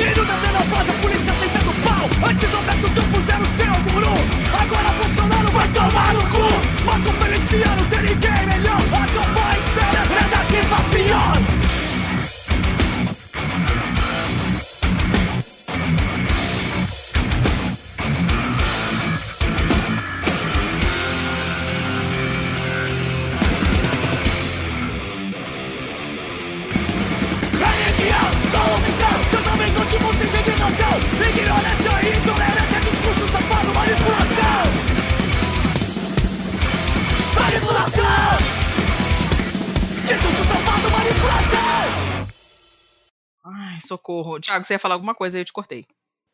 Eu também já não lembro, então foda-se, eu vou falar outra coisa. Mas a gente tá Fala. com uma hora e quinze de gravação e eu acho que a gente poderia ir pra um bom, mal e feio hoje com convidados. O que você acha? E eu acho shopsters. Porque até agora a gente só foi a moda caralha, mas a gente tem um proto-roteiro com notícias. E são notícias que eles não conhecem, inclusive. Então É a gente só dá é. a notícia e o comentário fica todo com os dois. Que tal? Bora? E, e aqui não tem rolê do tempo, não. Vocês estão fodidos, se virem. Se- Se levar mais uma hora e meia, foda-se. Eu- Quem vai editar sou eu mesmo. Vai lá, começa você então. Não, começa você. Porque eu, que eu comece. Eu já, já até me perdi aqui nas notícias. Tá, eu começo Ó, então. deixa- Eu começo. É, o vai. saco. Podcast. Aqui é, hoje tá Então, complicado. eu- Tem uma, eu- notícia, tem uma notícia só do, da- da- do- dos links que eu conheço, porque é da minha área, tá? Qual. Ah. Que link, que, que notícia, que coisa que você tá vendo? Eu botei na pauta que o senhor tá reclamando aí que nunca tem pauta, mas a pauta existe, A tá? Eu te mandei o desigualdade, link, você botou ali, você esqueceu que ele existe. a Eu desigualdade no vendo- Brasil é. é. medida pelos dentes. Ricos vão ao dentista e pobres sentem dor. Ah, mas aí vocês estão reportagem roubando. Porra, não era pra eles verem, Letícia. Ah, mas eu coloquei agora há pouco. Ninguém, o Berba nem olhou. É, Eu não olhei porque eu eu, sei que sou anarquista e não fico passando na. ah lá, tá vendo? Tá vendo? Barba. Eu não olhei porque fala- ninguém manda em mim. né? Barba. Não, isso aqui. Eu não leio, porra. Como a Letícia mandou em mim? Se mandou eu ler aí que eu não vou ler mesmo. É, Fala aí, Thiago. Tá, eu, Qual é eu vou mandando no chat aqui conforme eu vou falando, mas a notícia que eu trago é do The Atlantic. A gente já citou ele algumas vezes aqui em outros episódios, tal. E vocês lembram do, do Me Too, né? Aquele movimento que começou com as mulheres depois do caso lá do, do Harvey Weinstein, que, que abusou de uma cacetada de atrizes lá da, da produtora dele, e também por causa do, da treta da Maria Schneider, né? Que ela botou a boca no trombone, falando sobre a cena de estupro do último tango em Paris e como tudo aquilo tinha sido real e tal.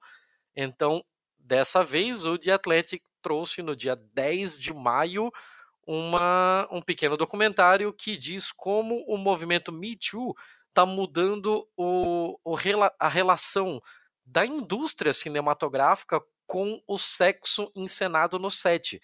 Inclusive, foi criado um- recentemente um- uma nova profissão dentro do, do meio cinematográfico, que é o coreógrafo íntimo, que é uma pessoa que está ali manda justamente para fazer da melhor forma a encenação de sexo é, de uma forma que fique crível para as telas, porém que todos os envolvidos sintam-se respeitados. E essa é a Moleque, notícia. Foda. Fiquei de cara com isso, hein? É muito bom, mas agora o comentário fica com vocês. Eu só joguei a notícia fria. eu, eu tô aqui assim, fazendo stories. Vai lá, Barba! Cara, ó, é, bom, o que a gente pode dizer, né, cara? O sexo para a humanidade, ele, não sei se vocês sabem, mas é uma coisa bem importante, o sexo. E assim, é, Inclusive, saudades. Privado. É, o, o que acontece é que a gente vive num momento histórico, claro, é, que eu não vou entrar nem. Poderíamos problematizar muito, mas a gente vive num momento histórico, sobretudo aqui no Brasil, não apenas no Brasil, claro, há, um, há quem diga num levante é, conservador, eu diria que não é exatamente um levante, mas é um desvelar conservador. Há um, um- a gente vive num momento histórico onde existe uma série de questões é, conservadoras, como eu falei, que fazem com que a gente trate o sexo de uma maneira muito esquisita, eu acho, né? É, e, e você ter uma indústria como a indústria do cinema, uma indústria que expõe tanto, expõe a expõe as pessoas ao máximo, assim, né? Expõe de todas as formas possíveis e não apenas é, a indústria cinematográfica, mas a gente com a internet e tudo mais, chega um momento em que até o sexo. eh, e, e isso é uma coisa que dá pra gente problematizar no seguinte, da seguinte forma. As pessoas que estão na minha idade, assim, cerca de 40 anos, eu não sei qual é a idade de vocês, eu sei que a, a Letícia tem mais ou menos a minha idade, o Dan... que Eu tenho tem 42. 42, então, mais, mais ou menos. Os homens da minha idade aprenderam a transar vendo filme pornô.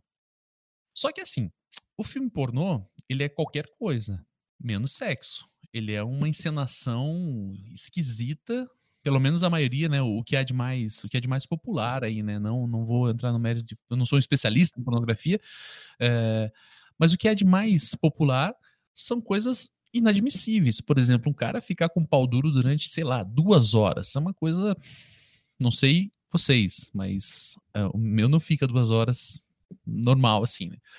E todas aquelas coisas. E daí quando você começa Ó, o a- rumo! falando do meu pau, Ó, falou centrismo da esquerda. É, daí, mas- acontece? Acontece que a gente cria todo um, um mise-en-scène e isso gera uma, uma saúde sexual completamente é, Fudida. fudida. A expectativa sexual dos caras. Uma vez, há muitos anos atrás, mas muitos anos atrás mesmo, eu escrevi um texto que era pornografia, comédia romântica e teologia. As três coisas que nos enganam. E essas. E essa, qual era o Qual é, qual é a primeira? Era pornografia, comédia romântica e teologia.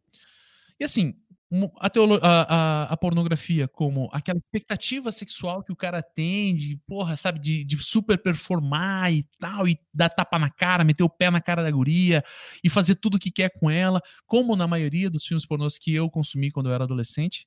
E daí quando você se depara com uma mulher de verdade, o cara quer fazer aquilo, mas a mulher, ela, porra, não, não é assim que, não, sabe?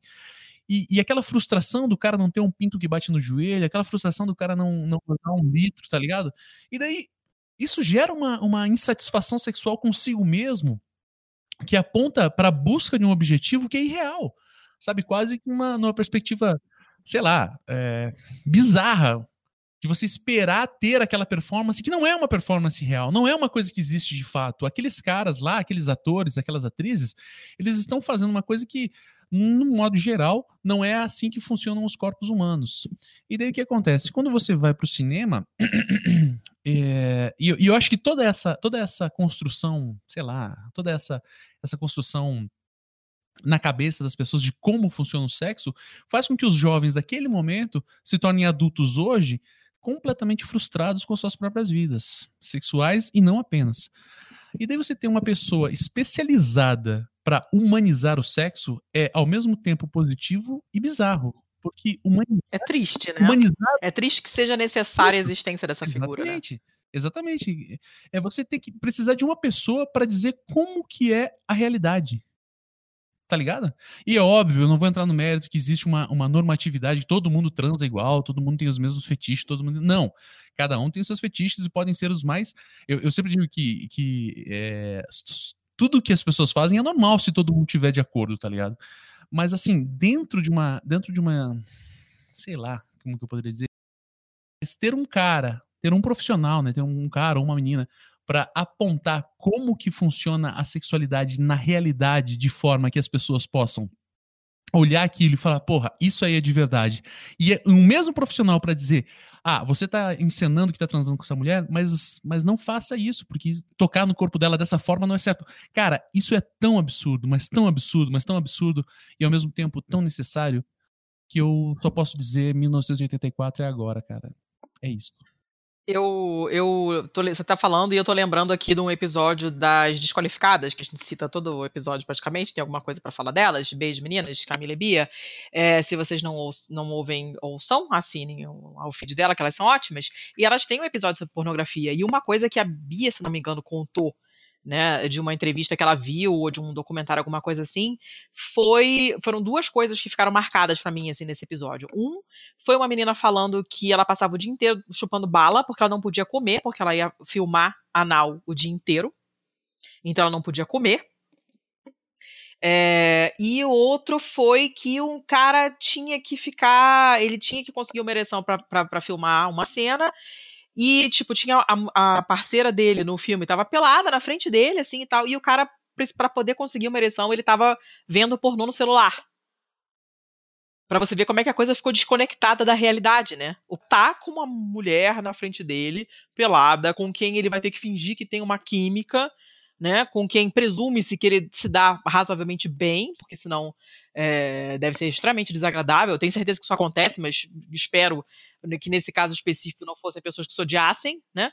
E, e, e o cara não consegue, ele tem que ver pornô, que é uma coisa artificial, irreal, não correspondente à realidade, porque a realidade para ele, mesmo a realidade que também não é realidade, porque a mulher tá toda maquiada e de salto e né, com um monte de gente em volta e luz e tal, aquilo para ele não é suficiente, ele tem que recorrer ao pornô. Sabe? É uma coisa muito bizarra. Eu fiquei, what? Ouvindo aquilo, porque foi, foi muito bizarro, muito bizarro de escutar, sabe? Muito mesmo. E eu entendo, entendo perfeitamente o tipo de, de lesão psicológica a longo prazo que esse tipo de coisa pode te dar. Para os homens e para as mulheres, né? É tudo muito desfigurado, muito desconectado da realidade mesmo. Né? Você fica com um monte de expectativa na tua cabeça e não, e não é aquilo, porque aquilo não existe. Não tem como. É igual você ah, passar na frente de uma capa de revista e ver uma pessoa toda photoshopada, é, toda torta, inclusive, porque Photoshop às vezes é feito nas coxas, inclusive literalmente nas coxas, e você achar que é possível você ser assim. Você nunca vai ser. Ninguém é assim. Nem ela é assim, né? E não faz bem pra cabeça essa coisa, essas coisas. Enfim, é isso que eu queria dizer. Consumir, consumir pornografia é, é uma questão que, inclusive já está sendo problematizada no sentido de como a gente vai normalizando e vai consumindo e vai ficando cada vez mais é, sem reacting, na verdade, a, a pornografia e talvez aí daí que coisas creepies também podem acontecer. Então, tem se problematizado a pornografia, mas não no sentido moralista, viu, pessoal? Não é, não, é pelo contrário. Eu não tenho um pingo dessa moral burguesa. Pelo contrário, pode fazer muito sexo, dê o cu, coloquem dildos, faz o que você quiser, à vontade, assistam, mas a gente tem que pensar o que que isso significa, como que essas relações são pautadas, como que isso é, coloca dentro do machismo, da misoginia, do patriarcado, é, da cultura do estupro, sobretudo. Então temos que pensar um pouquinho sobre isso.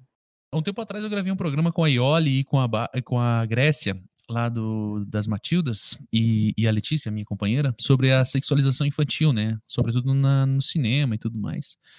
E como que essa, que essa... Eu até esqueci qual era o contexto que eu ia falar isso, cara. Não, e, e, já que você, apre... já que você cara, esqueceu tá o contexto, foda. eu vou aproveitar para dizer o quão genial é colocar uma música como Tempo Limite. Porque vocês foram longe pra caralho. Bom. Mano, agora, nesse momento é 9h14, eu coloquei essa notícia às 9h03, vocês estão falando há 9 minutos aí. E não tá 11 calma, minutos já. e não, terminou. A linha, cara, tava ali, e o Dan ia falar uma Você botou uma... a Letícia ia falar botou uma... Então, botou a música do The Doors. Na próxima agora a gente vai escolher a música Shallow Now interpretada não, por Paulo, Paula Fernandes e Luan Santana. Cara! Ó, ela tem 5 minutos e 10 segundos, disso. viu, Shallow Now? Vamos lá. Próxima notícia. Vai tocar Shallow Now no. Pistolando. Ah. Hashtag do dia é Shallow Now, impeachment Bolsonaro e todos com Bolsonaro. Enfim, esquece a terceira. Danilo, eu sinto... Que é pra dar uma surfada, né? Pegar o um jacaré no eu, eu, eu, sinto te decepcionar, mas nem fodendo eu vou botar isso. nem fodendo. Letícia, manda sua notícia boa, por favor. Se você não botar, eu vou ficar muito chateada. Toca da Lady Gaga, então. A Lady Gaga, pelo menos, com Bradley Cooper. Bota, qualquer uma delas. Não, mas eu quero essa agora. É... Todos juntos e Shallow Now. Ó, oh, gente, eu não sei cantar, viu? Por isso que eu, eu sou drag, drag só dubla. eu gosto das pessoas que escutam a gente, por isso eu não canto. É, você quer uma notícia boa, Neném? É? É, ainda é um momento bom. Manda a sua boa tá. aí. A minha notícia boa boa é uma notícia do The Guardian, que é a seguinte: os cientistas criaram um aparelho para surdez, né? Um aparelho de surdez, controlado pela mente. Oi? Né? É e é? aí. É, é isso mesmo. É. É, é um, é, porque o negócio é o seguinte: eles, eles fizeram a parada para permitir que a pessoa que está usando o aparelho consiga se concentrar em determinadas vozes. Porque ele não focaliza, ele capta todos os sons ambientes. Então, uma pessoa que está usando esse aparelho num lugar muito barulhento, ela não, não entende o que, que vozes individuais estão falando. E aí, esse aparelho, esse novo, essa nova coisa desenvolvida, permite é, permite não, imita a capacidade que o cérebro tem de individuar, separar e amplificar uma voz em particular em um contexto é, barulhento, onde tem outras pessoas falando. Né? E, e eu, eu, imagino que deve ser horrível para a pessoa que usa isso estar tá num lugar onde tem muita gente falando. Sabe aquela cena de, de super-herói que desenvolve sentido aranha, né? Você tá lá no Homem-Aranha, quando ele descobre que ele tem o sentido aranha, e ele começa a ouvir um monte de gente falando, olha a puta que pariu, e todo mundo ao mesmo tempo, de vários assuntos diferentes, é uma coisa meio assim, né? Só que quando a gente tá num lugar de verdade e tem um monte de gente, mesmo com aquela cabeçada de, em volta de você conversando, você consegue focalizar a sua atenção e o seu, os seus ouvidos na pessoa com quem você está falando, no seu interlocutor, e você consegue mais ou menos levar a conversa, né? E esse aparelhinho, ele meio que imita essa capacidade do cérebro. Olha que coisa legal. Profissional de saúde, né? Muito interessante. Maneiro, né? 37, Shallow Now. Vai, pega, pega a versão com Bradley Cooper e a Lady Gaga. No Oscar? É. Vamos lá. Valendo! Que, que vocês acharam? Quer ver? Uma coisa que eu, eu não sou especialista, né? Não sou profissional de saúde nem nada, mas essa capacidade de, de perceber sons isolados é uma capacidade que a gente adquire e desenvolve ao longo da vida, né? Um bebezinho, ele fica perdido e tal. E, por exemplo, quando você se desenvolve muito, por exemplo, um músico, eu, eu particularmente sou músico também, é, então quando eu tô ouvindo uma banda, eu consigo perceber só um determinado instrumento ou só uma determinada voz, que é uma coisa que algumas pessoas que não têm esse traquejo não conseguem, que é uma percepção. Só que o cara que é surdo e de um dia para o outro ele passa a ouvir com, por conta de um, de um, de uma, de um implante, ele não desenvolveu isso aí, né? Então acho que esse é o choque. E eu acho que essa, essa, esse sistema aí é uma tentativa de simular mecanicamente ou digitalmente, não sei como é que funciona, essa, essa percepção, né? Acho que é mais ou menos isso, né? Não, não, o meu negócio também era bem curto. É que eu imagino que esse tipo de equipamento é, não seja para dar o grande salto, assim, para uma pessoa que não ouviu passar a ouvir e já ter toda essa percepção. Provavelmente alguém que já tem um bom tempo utilizando outros tipos de aparelho, que já desenvolveu é, é, o suficiente para pegar algumas nuances de, de, de, de amplitude sonora e tal, e aí ele usa isso para fazer um refinamento de uma habilidade já adquirida, né? É, pelo que eu entendi, é isso mesmo, mas eu não sei, não sei se isso não, não pode ser usado também para para quem nunca ouviu, sabe? A, a foto que ilustra a matéria é uma mulher mais velha, é, né? E, e com, com o clássico negócio lá e tal. E quando a gente é, o, o termo hearing aid, né, que é o nome desse aparelhinho, aquele que a gente vê a- que as pessoas colocam por trás da orelha, né? Que é, não visível. Agora tem os não é implante coclear, né? é, não, não é implante Externo. coclear, ele é externo e tem uns agora que são pequenininhos, que são dentro da orelha e tal, mas é uma parada cor da pele, tipo, você vê ele, né? E, e meu sogro, inclusive, é surdo uma porta, mas é vaidosíssimo, se recusa a colocar essa merda na orelha e a gente tem que ficar gritando pra ele ouvir a gente. Mas enfim, é, essa, é, quando você pensa em hearing aid, normalmente você pensa numa pessoa mais velha que já perdeu a audição, né? Mas também existe hearing aid para criança que tem nasceu com déficit auditivo, ou, ou, sei lá, teve algum fez alguma cirurgia, um adulto que teve alguma alguma doença, alguma coisa que perdeu parte da audição, não não não sei, não sei. Eu acredito que o período de adaptação ou de aprendizado de uso deve ser obviamente bem diferente, né, para quem já ouviu e agora não ouve mais e para quem nunca escutou. Mas eu achei bem bacana. Now. Eu- é, Acabou. Acabou? acabou o Shallow, Acabou. Shallow Now, gente. socorro. Não, eu ia comentar que eu com pessoas surdas, cara. O meu chefe, ele é surdo e o cara que trabalha do meu lado, ele teve um problema também, uma infecção no ouvido e ele perdeu a audição de um ouvido, o ouvido do lado que ele fica sentado, do meu lado. Então eu sempre tenho que gritar para ele, e sempre tenho que gritar para o meu chefe, porque ambos né, têm problema de audição e usam o, o equipamento lá, né, o, o- esse equipamento que você falou aí. E o meu chefe, às vezes, ele tira, quando tá muito barulhento no, no escritório, ele tira pra se concentrar no que tá fazendo. Daí já viu, né? Ele tem que ir lá na frente dele. É, pois é. tal. É isso aí, é, esse- é exatamente esse problema, porque o cara ele escuta todo mundo no mesmo, ao mesmo tempo, com a mesma intensidade, ele não consegue filtrar, então eh, acho deve ser é um coisa- inferno. É uma coisa que não tem como ensinar uma pessoa, né? Porque eu acho que isso é uma, uma coisa que você vai aprendendo, né? Ao longo da tua vida, você vai aprendendo a prestar atenção. E como que você ensina isso? Será que tem uma técnica para aprender? Talvez se tivesse um fonoaudiólogo aqui, ele poderia responder isso pra gente. Não sei, não sei dizer. Mas eu achei a notícia bacana, assim, bem legal. Não entendi a parte técnica, não, mas o resultado, assim, é interessante. O que mais? Pra notícia ruim? Pra, pra merda? Sim. Vamos pro mal, né? Vamos lá, né? Vamos pro mal? Caraca, Eu- ainda eu- tem mal. Eh, Ainda tem o feio depois. Ainda tem o fake, são notícias esquisitas. Fala, vai você primeiro, Tá, Thiago. o mal. Vamos lá. Vocês conhecem Itápolis, não? Itápolis é um municípiozinho no interior de São Paulo, é, 368 quilômetros da capital. É, teve uma treta lá na- em Itápolis por causa de um vereador que eles abriram uma comissão agora para investigar um vereador porque ele saiu para dar um rolezinho com uma ambulância do município. E vocês têm meia chance de descobrir de que partido ele é. Ver PSL. se tem S no meio. Com certeza, né? Socialista comunista tem que acabar com isso aí, tá ok?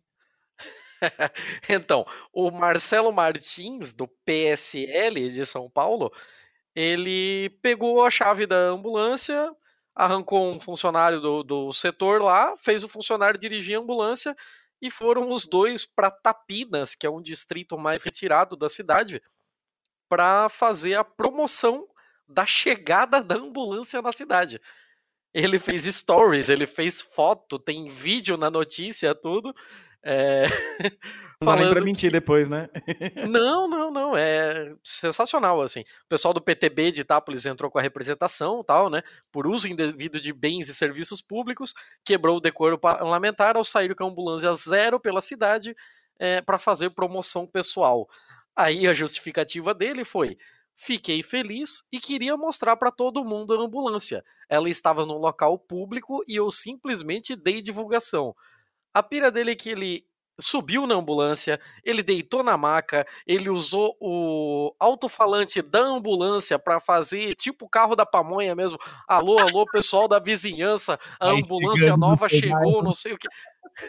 Cara, é sensacional. tá Pamonha de Piracicaba. Mas, gente. E tem tudo aqui, assim. é- Aí ele diz que o veículo foi comprado com o dinheiro da emenda impositiva dele, né? E foi destinada especificamente para aquele distrito da cidade, que segundo ele é desvalorizado pelo poder público, e os moradores já haviam dito na rede social que precisavam de uma ambulância. Aí ele resolveu fazer isso, tá? Aqui, é. É, Martins usa o alto-falante do veículo, deita na maca e diz que a ambulância tem cheirinho de nova. Aí, como desgraça pouco é bobagem, na hora de devolver a ambulância, ele devolveu ela batida. Só melhora, cara. Não tem só melhora. Sim, é, é, inclusive, antes disso, na hora que ele foi arrancar alguém para ser o motorista da ambulância e tal, é, na representação contra ele, diz que ele chegou dando uma carteirada, maltratou funcionários que trabalhavam na central. Ele disse que, como ele havia dado a ambulância, ele podia fazer o que quisesse com ela. E não sei, né? Tá na, tá na representação, não sou eu quem tá dizendo. É, e aí, sobre a colisão, o vereador contou que o motorista estava dando ré no veículo para estacionar quando um carro raspou a lateral da ambulância, fazendo um risco. Naquele, acabou o meu dia naquele momento. Eu havia esperado tanto. Não consigo me importar com mínimas coisas dentro de uma grandiosidade. Um risco não vai impedir a ambulância de andar. Ele ressalta que não tem culpa do acontecido, assim como o motorista da ambulância, nem o condutor do outro veículo. É incrível, assim. ó. Ninguém tem culpa, mas carros se batem. É, O PT. O PT, foi o PT que bateu, claro. e aí. e- não, mas aí, como ele é do PSL, pelo menos a ambulância não deu PT, né? A piada pronta. Deus, tiro do pavê. O um comentário tiro que do pode ser feito superará esse. Aí, as últimas aspas aqui, né? Ninguém quer bater uma ambulância. É, ele conta ainda que Eu espero que que não, o né? Sei veículo lá, né? foi levado até uma funilaria onde um profissional, abre aspas, passou uma massinha para ficar mais brilhoso. Fecha Um aspas. martelinho, né? Mas, Nunca imaginei gente, que iriam focar no caminho que a ambulância fez, no combustível, no risco e não na conquista que é o veículo para a cidade, para o distrito que tanto necessita. Há quanto tempo não chega uma ambulância assim? É quase uma UTI. É, eu aí ó, se virem para comentar essa porra. Estou ouvindo, atenta. Cara, o que dizer? o que dizer de gente. O que dizer do PSL, um partido que eu conheço há tão pouco tempo e já detesto pacas? Mano, assim, é, é surreal, cara. É surreal. Só que não é. Não é. Não sei por onde começar, cara. É, Mano, isso aqui é um intensivão do benzina. Você não tá entendendo. e a gente faz isso todo episódio, cara. O grande ponto aqui, o grande ponto aqui é a gente pensar o seguinte: é, que caralhas o cara pensou que tava fazendo, cara, com uma ambulância. Assim, eu acho que esses caras, eu não sei, pode ser que eu esteja julgando demais, né? Não sei. Mas eu sou evangélico, né? E parte do que o evangélico faz é isso, é julgar as pessoas. É, o cara, ele acha que ambulância é o que, cara? É, é tipo um. O cara acha que é o Odorico Paraguaçu, tá ligado? É, é, que, que, que vai usar o bagulho que ele fez como se fosse como se fosse de fato ele quem tivesse feito. Como se ele tivesse comprado com o dinheiro dele e dado de presente para a cidade.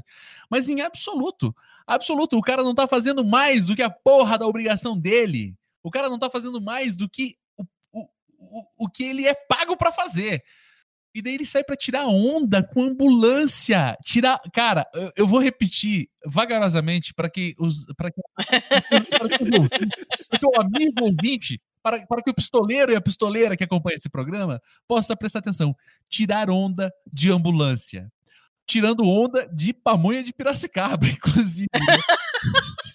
com o giroflex ligado, eu tenho certeza, porque não, não pode, né, cara? Se eu tô dentro de uma ambulância para tirar onda, se eu já tô doidão, se eu já tô com tanta benzina na cabeça a ponto de tirar onda com uma ambulância, cara, eu digo pro motorista, liga a porra do giroflex, vamos chegar em grande estilo, sério. Aqui é PSL, porra, vamos pra cima deles. Porque não faz nenhum sentido, cara. Eu tô chocado porque não tem, sabe? É uma coisa tão absurda, mas tão absurda, mas tão absurda que não tem o que falar. O que, que você fala para um cara desse? Será que tem algum momento na vida desse cara que alguma pessoa, que ele viu alguém fa fazer isso, que, que, ele, que alguém propôs para ele falar, ó, vamos dar uma. Vamos, ou, ou, será que quando ele era adolescente ele via ambulância e falava, porra, quando eu crescer eu quero dirigir uma ambulância? E nunca teve. Vou pegar a mulher pra caramba. Peguei na praia, sunga e ambulância. sunga branca, croque, pochete e viseira. E ambulância. Cara, vou comer todas. Sério. Não dá, cara. É inaceitável. Letícia, me ajuda, sério. Vem aqui em casa e me dá um tiro na minha cabeça. Pelo amor de Deus. Eu não consigo entender. Eu também não consigo entender, não. Essa notícia. Tem... Essa notícia me deixou mexida. É isso, Dan. Ó, vou pra minha notícia. Que? Ruim, então. A minha notícia ruim, o mal, o meu mal, é uma coisa que tá. Eu tava bem ansiosa, assim, porque a autora é, do artigo, que é a Rosana Pinheiro Machado, que eh, deu uma, uma entrevista muito boa para o Anticast recentemente, por sinal, e ela tinha avisado no Twitter dela que ela ia fazer esse artigo, é, que era uma coisa super dolorosa para ela, foi muito difícil para ela escrever, e quando ela falou do tema, eu falei, caramba, isso vai ser realmente muito, muito complicado de ler. Imagina para ela que escreveu. É um artigo muito bonito, mas extremamente triste, que se chama A Desigualdade no Brasil é medida pelos dentes, ricos vão ao dentista e pobres sentem dor. É um artigo que saiu no Intercept, saiu agora dia 14, hoje é dia 17. Um, ela entrevistou um monte de gente, de pessoas é, pobres e, e, e, e, que contam as suas histórias de dentes, de dentes que foram arrancados sem anestesia, de dentes que foram perdidos, é, de impossibilidade de sorrir porque não tem dente na boca, de dificuldade para comer porque não tem a dentição toda. E, e é extremamente tocante, né? E, e, uma coisa que a gente tem que lembrar sempre é que o, o país, né, o Brasil, é o país que tem mais dentistas no mundo. E é um país que tem uma caralhada de gente que não tem dente. E ela fala, é, tem um determinado momento em que ela fala que é, ela fez uma apuração para escrever o texto e ela ouviu profissionais de saúde falando coisas tipo: ah, pobre é acomodado, eles têm valores errados, eles preferem pagar um, um tênis é, em vez de ir para o dentista. É, não é, é, por falta de escovar, mas qualquer pessoa consegue uma escova de dente grátis na universidade, então a pessoa que não escova e depois o dente fica podre, o problema é dela, né? E isso, obviamente, é uma coisa que a gente, que é privilegiado, é, é difícil para a gente pensar, é, imagina, se colocar essas pessoas, né? A pessoa que não tem o que comer, ela não pensa a longo prazo, ela pensa na comida dela agora, na próxima refeição.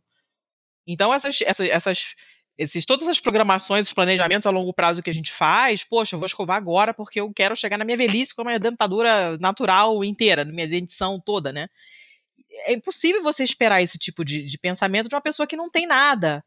Então é uma, tem uma falta de, de, de, apesar do esvaziamento do termo que a gente já comentou mais uma vez, né? Apesar do termo empatia. Mas aqui é realmente um caso de falta total de empatia, de não conseguir se colocar de nenhuma maneira na, na, na, na na posição do outro, né? E aí ele fala, de, as fotografias são horríveis, porque você vê assim, o dente da frente, esburacado, essa pessoa não, não se sente à vontade para sorrir numa foto. É lógico, né? Ela quando ri, ela coloca a mão na boca. Então a gente, cara, a gente não sei vocês, né? Mas é, eu não tenho experiências traumáticas com dentista. Eu fui ter minha primeira cara quando eu engravidei. Eu nunca tinha tido cara na minha vida. Sabe? Quando eu senti a dor de dente pela primeira vez, eu pensei, caraca, todos os desenhos animados que aparece a pessoa com dor de dente e aquele negócio amarrado, aquele lenço amarrado na cabeça, é, agora eu entendi o que que é, porque eu nunca tinha sentido antes. Você imagina o que é a pessoa conviver com isso e não ter um remédio para tomar, não ter um dentista para ir, né? É um artigo muito difícil de ler, porque as entrevistas são realmente muito duras. E, e essa parte das, dos profissionais de saúde sacaneando as pessoas que não têm dente me deixou particularmente irritada, apesar de eu não ser profissional de saúde, mas convivi muito com. Mas é e médica, né? puta com esse negócio. Eu sou não praticante. E Médica então comentem aí. Eu sou, eu sou eh, não praticante. Não me perguntem nada, não sei nem dose de aspirina, não sei nada. Finjam É, que eu não é, sei, não entendo nada. Comentar essa, comentar essa notícia para mim é como se fosse um momento palestrinha. Por quê? Eu, meu mestrado e doutorado é na área de ciências da saúde. E o meu mestrado ele tem uma, uma- um domínio muito grande de professores dentistas. Isso quer dizer que eu fui orientado tanto no mestrado quanto no, no doutorado por professoras dentistas. Meu mestrado inicial era avaliar aspectos relacionados à saúde bucal de idosos de cidade pequena. A gente fazia um estudo populacional. Eu coleta- coletei dados durante um ano, mas acabou que não virou meu mestrado.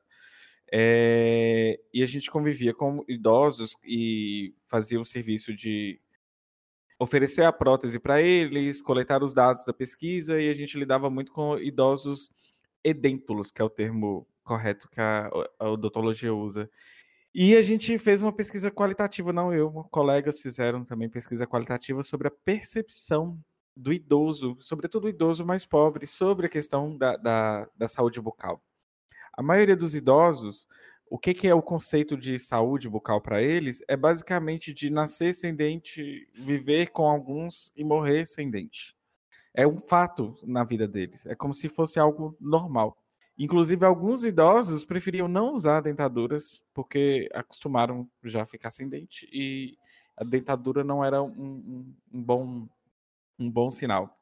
Já no doutorado, aí eu larguei isso, não, não, não trabalhei com isso no, no mestrado, só coletei, trabalhei, até porque eu era bolsista, na época que tinha bolsa. E aí no, no doutorado eu fui para a área de avaliação de serviços de saúde bucal. No doutorado eu mudei de orientadora e lá vai a orientadora pedindo para eu falar, sabe o quê? Edentulismo. E eu iria abordar o banco de dados de edentulismo no Brasil. Nessa pesquisa eles trabalharam aí com a PNS, que é a Pesquisa Nacional de Saúde, que inclusive é o que eu queria que meu digníssimo marido fizesse o doutorado dele, mas ele desistiu da academia. E aí, dentro da PNS de 2013, eu tinha também o, o banco do SB Brasil 2010, com os dados de edentulismo em todas as faixas etárias do Brasil. E existe um edentulismo grande, significativo, até entre adolescentes. E se a gente fizer um recorte, o recorte que mais cruza os dados são os dados socioeconômicos, pessoas com baixa renda, pessoas que têm muita gente morando em casa, enfim, os dados quantitativos, essa é uma pesquisa mais, é, essa reportagem seria mais para o lado quali, que são as histórias pessoais, mas o, o número, o bolo, ele é grande e ele é triste. Enfim, esse era meu momento palestrinha sobre a parte de pesquisa dos dados. Eu falo sobre edentulismo na minha na minha tese só no artigo de idosos, porque eu trabalho com percentual de idosos edêntulos e como que isso impacta na vida deles. Mas, enfim, o meu, meu foco mesmo era avaliação de serviços de saúde bucal. Palestrou muito bem. Barba, quer comentar? Não tem muito o que falar depois dessa palestra do, do Danilo, mas é complexo, né? Eu, eu tive hum, a experiência de algumas comunidades pobres aqui na região de Curitiba, região metropolitana. Chegando lá, e, e por que, que eu digo isso? Porque eu fui acompanhando dentistas, né? Apesar de não ser profissional de saúde, a gente ia para dar uma força mesmo, tipo, para ficar cuidando. Quando a gente ia lá a- as casas, a maioria das casas tinham, sei lá, cinco, seis, sete filhos, e durante, a, a- durante o atendimento, eu ficava jogando bola com as crianças, a minha esposa ficava brincando com as meninas e tal, essas coisas, né? E era, era assim, gritante.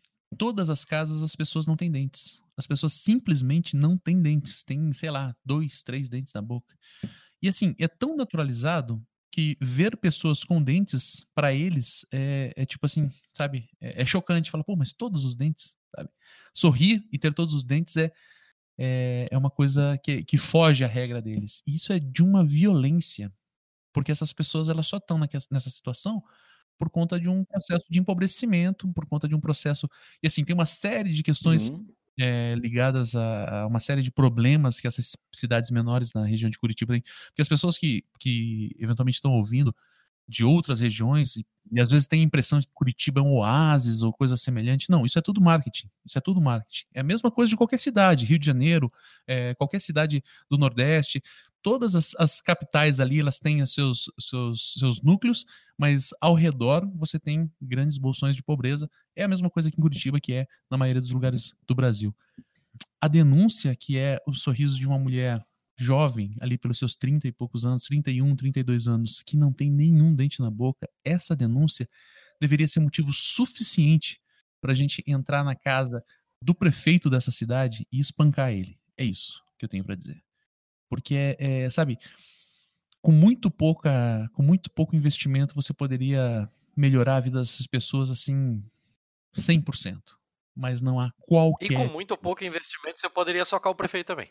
com muito menos investimento. Com apenas um pouquinho de gasolina, um pouquinho de óleo, uma garrafa e uma estopa, você poderia resolver esse problema. Não tô dando ideia pra ninguém. que fique bem claro.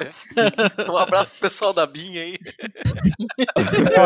Moro, se estiver ouvindo, aí, manda um abraço pro meu pai, que ele é teu fã, hein, cara. Eu não tenho nada. Ai, que horror. Eu não tenho nada a ver com isso, eu só flerto com os anarquistas, ainda não cheguei nesse nível. Calma, um Agora dia você vai chegar lá né? também, que eu Agora sei. você fala isso, né? É, é, é, eu acho que, Oi. só um adendo, eu acho que Letícia me observando aí já ao longo dos anos, já pode dizer anos, é, você vê que a Já. minha guinada é só a esquerda, cada dia pior para os esquerdistas, né? pro- para os conservadores de direita. É, você acha que a gente, é, a gente quanto mais a gente raciocina e, e- e conversa com gente que pensa e estuda e lê e tal, a, a tendência é a guinada mesmo. Nossa, Acho que é meio inevitável, né? sem volta. Shallow now. Tô reclamando não. Shallow- Fala, Thiago, o que, que você ia puxar Alguém aí me agora? interrompe com Shallow now, por favor. Eu ia, eu ia sugerir que, já que a gente tá falando de anarquismo, agora você vai começar o feio. Eu vou começar o feio? Sim. Tá. A minha, a minha é feia mesmo. É uma notícia ruim, mas ela é bizarra, por isso que ela tá no feio. E é, é uma notícia que saiu, obviamente, no jornal australiano, porque as coisas mais bizarras do mundo acontecem na Austrália ou na Flórida. E essa é uma história louca de um cara que morreu. Da onde que vem esses dados? Eu gostaria de saber, mas. Olha, perdão. Não. Tudo que acontece de bizarro no mundo é na Flórida. A Flórida é, é famosa, é um estado americano famoso pelas bizarrices. Sim, se você, se você colocar no Google só Florida Man e, e deixar Sim. vir as notícias, vai vir as coisas mais bizarras do mundo. É, é, é muito, é muito, muito louco mesmo, assim, é coisas que você fica, é, e você não achava que não, não fosse fisicamente possível, entendeu? Mas é. E a Austrália também não fica muito atrás, né? E nesse caso, é um jornal australiano que é o News Australia, sei lá, New Core Australia Network, sei lá. E a história é a seguinte: um cara que teve uma morte bizarra, ele morreu preso na poltrona do cinema. Como? Ele morreu preso na poltrona do cinema. Como? Tá, então é o negócio seguinte: o cara tem jovem, 24 anos, né? Pai de criança pequena, taranã. Ele deixou cair a chave e a carteira. Caiu assim no, no buraco, né? Da poltrona, né? Entre o braço e o outro braço, e sei lá. Hum. E aí ele se enfiou embaixo da poltrona pra procurar. Só que a poltrona tinha, era aquela poltrona idiota que reclina, né? De cinema pra pessoas que não querem ir ao cinema, querem ficar Guilhotina, né? é, né? E a parada baixou e prendeu o pescoço dele. Nossa senhora. Aí a mulher dele começou a apertar os botões loucamente para levantar o apoio lá do pé, só que tinha um fusível queimado. E aí a parada não levantou. E o cara ficou Cacete. preso lá. Irmão, É, ele, ele praticamente ele teve um, um ataque cardíaco, né? Porque é, como o negócio prendeu o pescoço dele e não chegava oxigênio no, no, no cérebro e no- e em mais lugar nenhum, ele não conseguia respirar porque a garganta estava fechada, presa pela parada lá e o cara morreu. Ficaram 15 minutos lá tentando liberar o cara e nada. Tiveram que desaparafusar a poltrona toda para poder tirar o corpo do cara. E, e é isso. A minha notícia é essa. Gente, Caralho, eu tô rindo, mas é de, de desespero. eu não ri, porque eu ri, eu vou pro inferno. Cara, ainda bem que eu coloquei a sua antes da minha, que a minha é good vibe, pelo menos. Eu sei, eu vi agora. É, eu não tinha visto antes, agora que eu vi a sua. É porque, cara, eu não sei, eu não sei o que comentar sobre essa notícia. Então eu quero jogar isso, esse pepino pra vocês. Ah, se Segura essa batata quente aí. Falar, Danilo, eu falo. Ai, ai, Shallow now, vai lá, Barba. Que- Caraca. Eu- Eu acho que nessa notícia o que seria interessante abordar é nada mais nada menos que como a finitude da nossa vida ela tá sempre sempre escancarada na nossa cara e a gente sempre uma das coisas né, que eu sempre falo diante eu algumas pessoas podem não saber mas eu sou pastor de uma comunidade cristã aqui em Curitiba e já tive o Acho desgosto tão engraçado você ser pastor, Barba. Porque desmistifica. é- é, o mito de pastor que eu tenho na minha cabeça é totalmente diferente. E aí, quando eu te conheci, eu falei: ah, dá pra respeitar um pastor. Não, tem uns cinco aí que dá pra respeitar. Mas assim, é, eu já tive a infelicidade de visitar pessoas moribundas diante da, da, da inevitabilidade da morte. Já tive perdas na minha família. É, eu, graças a Deus, nunca fiz um culto fúnebre, que é um negócio assustador, assustador, assustador. No enterro da minha avó, é, que teve agora uns quatro meses atrás, queriam que eu fizesse o, o culto fúnebre, mas a minha avó era da Umbanda, daí eu preferi chamar um sacerdote é, da Umbanda para fazer e tudo mais, ok. Mas uma coisa que eu sempre falo em todos os momentos é o seguinte: a morte é a parada mais certa e a que nos deixa mais perplexos. E diante de uma coisa como essa, o cara foi no cinema e morreu. Bota uma fé nisso. E assim, é muito engraçado pensar isso, e quando eu falo engraçado é porque realmente é engraçado. O fato da gente não se conformar com a coisa mais óbvia da nossa vida, a saber, a morte.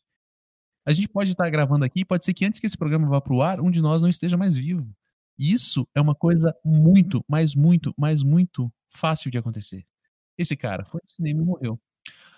Mas sempre que a gente ouve da morte, a gente fica perplexo e fala: como? Morreu? Meu Deus, mas não estava doente. É, o Ariano Suassuna já nos falou várias vezes: tudo que é vivo morre. Enfim, eu só queria dizer isso. A finitude da morte está aí, moçada. Se vocês sabem que vão morrer, aproveitem e vivam hoje. Nossa, eu me senti no culto. Amém. Eu, eu- gosto do Barba, eu gosto do Barba por causa desse tipo de reflexão. Porque a única coisa que eu consegui pensar sobre essa notícia é. Se essa porra tivesse sido no Brasil, eu fico imaginando qual seria a manchete do meia hora. Pode crer, mano, pode crer.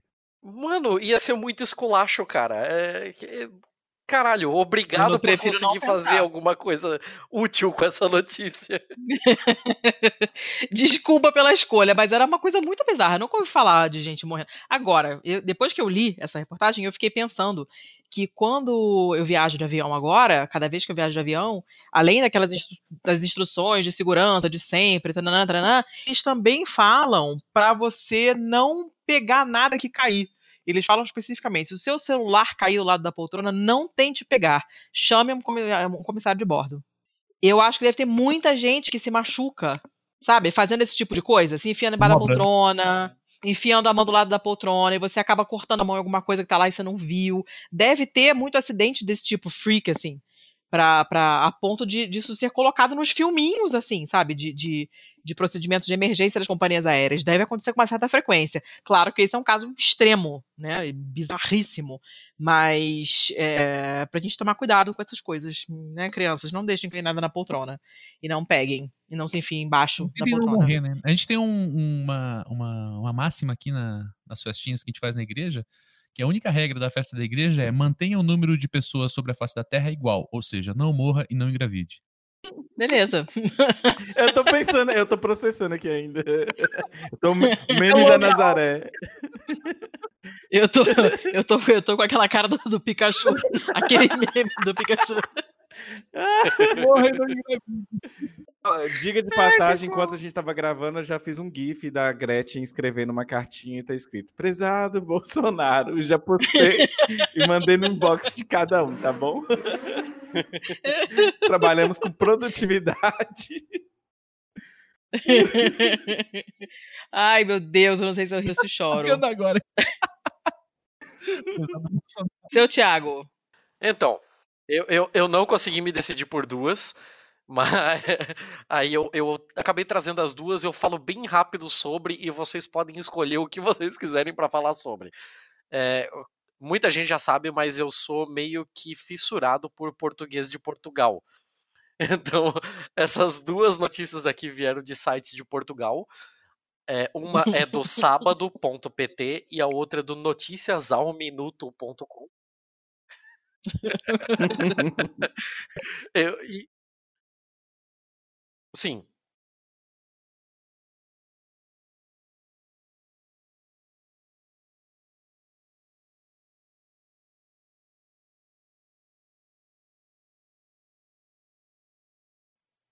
Ou, ouvi hoje mesmo. O Barba é malandro. O Barba tem quatro podcasts, aí, dependendo da altura do nosso podcast, ele vai lá e larga um, assim, é tipo Jequiti. ele larga um dos quatro no meio do programa, assim.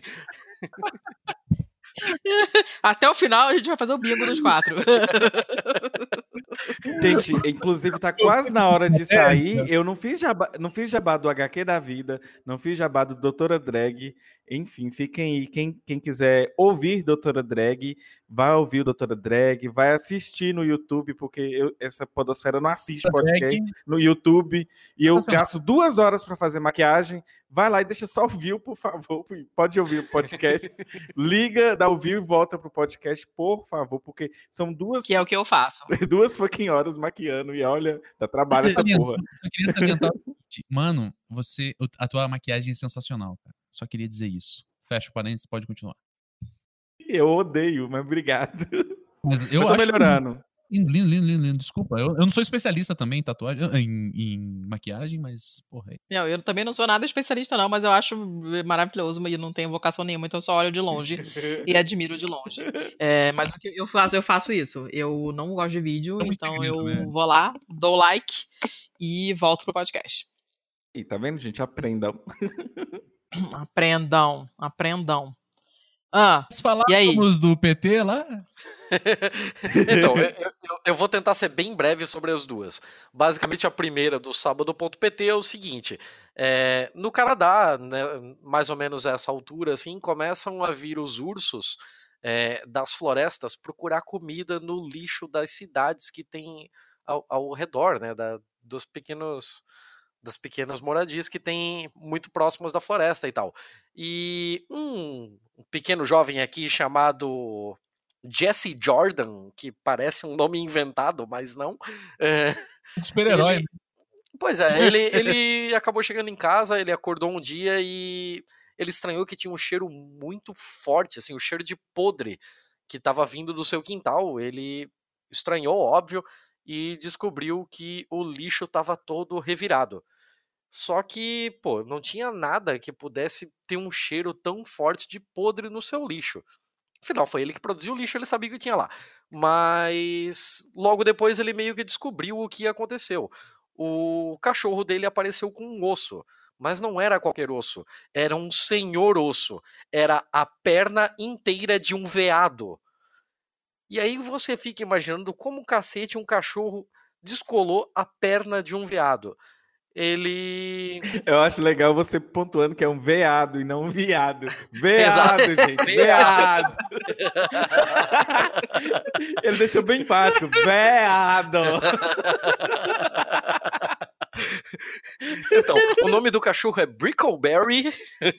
Ah, porra, esse pessoal vou te contar, hein? Porra. Isso foi em Ontário.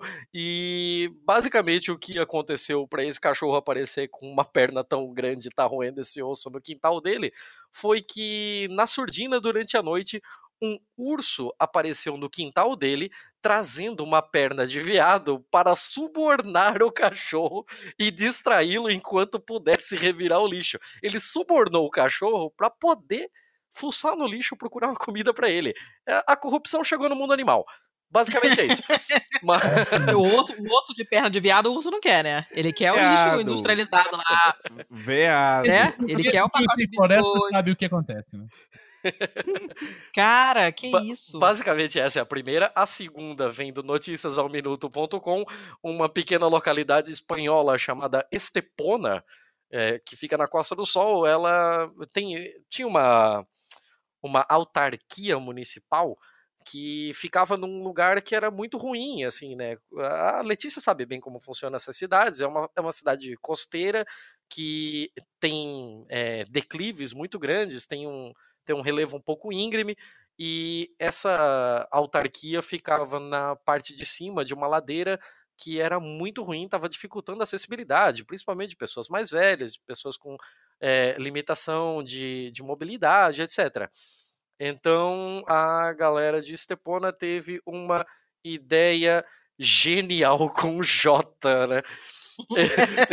Eles resolveram que legal mesmo era por que a gente não transforma essa caminhada de 10 minutos em um escorregador que a pessoa vai levar Uhum. alguns segundos só para descer isso aqui tudo.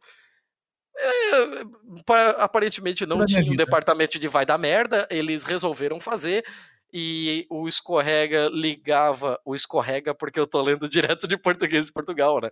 O Ah, No Rio escorregador escorrega também, tá? é, você está, né? É, Hum. o, o escorregador é, ligava a Avenida Reina Sofia e a Caia Eslováquia, e ele ficou apenas um dia aberto e já foi fechado, porque ele tem nada mais nada menos que 38 metros. É, as primeiras gente! pessoas que resolveram usar praticamente decolaram. Tem aqui o tweet, nessa cidade, sério. Alguém tem um tweet de uma pessoa que eu não Eu não apoia-se do Teologia de Boteco. Se eu conseguir dinheiro, eu vou morar nessa cidade. Não, eu não devia estar rindo, mas tem o tweet de uma pessoa aqui. O tobogã de Estepona é uma merda. Visto e provado. Eu desci ele e ele me fez um. Ele me machucou por todos os lados. Voei dois metros e os policiais começaram a rir. Mas, gente! E aí, logo no, no tweet com- é, subsequente, ela colocou as fotos dos cotovelos todos roxos, todos ralados. Estes são os meus cotovelos. Não ponho foto do meu cu, mas está pior. Eu, eu tô passando para vocês o link da matéria e vocês podem, inclusive, ver uma, o vídeo de uma pessoa descendo esta porra. E que essa pessoa, alguém. essa pessoa deve estar voando até agora. o vídeo não mostra onde ela foi parar. Ela desceu muito rápido e ela deve ter ido Gente, muito é longe. é coisa de, de desenho animado. Não tinha nenhum, nenhum engenheiro, ninguém pra fazer uma conta pra saber a velocidade calcular. Ninguém, não tem vestibular Não tem na engenheiro, Espanha. Letícia. Não tinha uma pessoa com bom senso. Basta. Caralho, olha o tamanho dessa porra. Cara, como assim? Cara, é mais alto que a minha casa. Essa porra é bem mais alto que a minha casa isso aqui, cara. Cara, são 38 metros incrivelmente íngremes, cara. Imagina a velocidade que o desgraçado chega lá embaixo, irmão. Cara, como que. Mas não, na boa, como que ninguém calculou isso? Pra mostrar pro prefeito e falar, amigo, não vai dar certo por causa disso, Como disso, disso. pegou o boneco? o- Sabe aqueles bonecos? Um dummy, né? Isso. É, Assim, eu vou dar um exemplo pra vocês. Coloca água, sabão em pó, solta o boneco, o boneco chega lá embaixo em pedaços, tá ligado? Pô, irmão, não tem condição, irmão. Olha isso aqui. Na boa, na boa, vocês já viram o vídeo? Porque Eu não o, tobogã, quero. o tobogã ainda tem curvas e a pessoa vai batendo nas laterais. É tipo, tipo Jamaica abaixo de zero, assim, né? Vai trá, trá, trá. Caralho, meu irmão, é muito. Vai se fuder, mano. É isso aí, cara. Se virem pra comentar. Eu dei duas notícias, se virem. Mas, cara, não tem que comentar. O que que você comenta numa notícia dessa? Que que você? Não tem, você só chora. Gente, eu não quero ver isso, não. Eu vou ficar nervosa assistindo. Não, você vai. Cara, Eu, eu- eu tô vendo isso em loop e é sensacional. Porque esquece, esquece a pessoa que tá descendo e foca no moleque de vermelho que tá embaixo vendo a pessoa descendo. Porque esse moleque, quando a pessoa sai da, da, da imagem, a cabeça dele não para de virar. Essa pessoa foi muito longe. A pessoa andou muito mais do que a câmera capturou. Que é. meu Deus do céu. Meu irmão e minha irmã, o que dizer de uma situação tão bizarra quanto essa? Eu tinha esquecido do urso já, o urso do PT. Mano! o urso corrupto, corruptor de, de- de menores. É, ó, Cara, eu tô que vendo um vídeo louca. aqui. Algumas pessoas desceram, né, de boa. Os- sobretudo os mais gordinhos. Será que é baseado em quê? Né? Os gordinhos. Gente, mas é muito alto, é muito íngreme. Puta que pariu. Isso aí, isso aí é um suicídio, cara. É um suicídio. Isso o cara sobe lá em cima, ele, tá, ele, ele pulou pra morte, cara. Não tem outra explicação. Gente, e, não, e de metal, imagina isso no verão. Quando? Você chega lá embaixo. Você chega lá embaixo igual picanha, a parte externa toda torrada. Aí você vai fatiando. Gente, que ideia de jirico. E isso no inverno, gelado pra caralho. Cara, que coisa louca. Senta ali, você senta lá, cola a bunda, né? Cola tudo nas suas costas. pra você pegar embalo, Cara. cara. Meu irmão, eu tô com a, dor- com a cabeça doendo de tanto rir, cara. Eu sei que tá errado. cara, pensa comigo. Uma cidade inteira. Uma cidade inteira, cara. Ninguém, ninguém olhou e falou: irmão, não vai dar certo. Na moral, sério. Ninguém teve esse, esse cuidado com a cidade, sabe? Ninguém foi cidadão. Esse, né, esse lampejo de bom senso. Lampejo de bom senso, é uma boa expressão. Não teve, simplesmente olhou e falou: Isso vai dar merda, hein? Isso, meu irmão, vai dar merda. Porque, ó, vai subir alguém lá, vai, vai escorregar de lado, isso vai descer rolando, irmão. Cara, pô, Vai sair voando, vai ah, assar a perna. Assim. a perna. Porra, alguém Cara, Cara, na boa, pra gente conseguir fechar o ciclo, amarrar, embrulhar esse episódio e finalizar, na boa, esse escorregador é o Bolsonaro e essa pessoa descendo é o Brasil, cara. Na boa, velho. Eu acho que por aqui a gente pode fechar esse episódio. Não vai sair nada de melhor daqui já. Esse barco já partiu. tá ok no final do, do do, do escorregador. Eu tô chocado. Ai, gente. Eu tô chocada também, gostei. Não, olha, porra, do caralho. Eu acho que a gente já pode finalizar esse episódio aqui. Muito obrigado por essa loucura que foi esse episódio. A gente já tá aqui há mais de duas horas. E eu acho que Sem agora. corote. Que agora vocês podem fazer pela última vez os seus jabás. Não que vocês já não tenham feito, Refaçam. mas fiquem à vontade aí, deixem os seus jabás e aí a gente finaliza. Então, né, pessoal, se vocês quiserem ver essa drag linda, vá lá no Doutora Drag, que é youtube.com barra Doutora Drag. Se você quiser ir lá no HQ da Vida, a gente fala, não é sobre HQ, tá? Não é também só sobre histórias de LGBTs. A gente problematiza, a gente ensina, a gente é didático, a gente pistola pouco, mas por isso que a gente vem no, no, no podcast dos amigos, pra gente, pra gente poder falar mal e pistolar mais. Lá a gente é até mais composto. Eu não sou essa pessoa que tá aqui, inclusive. Lá eu sou mais tranquilo, então assim, enfim, espero que vocês tenham gostado disso e mandem feedback pra gente, porque dependendo, a gente usa isso aí como até uma terapia online pra gente fazer esses momentos catárticos.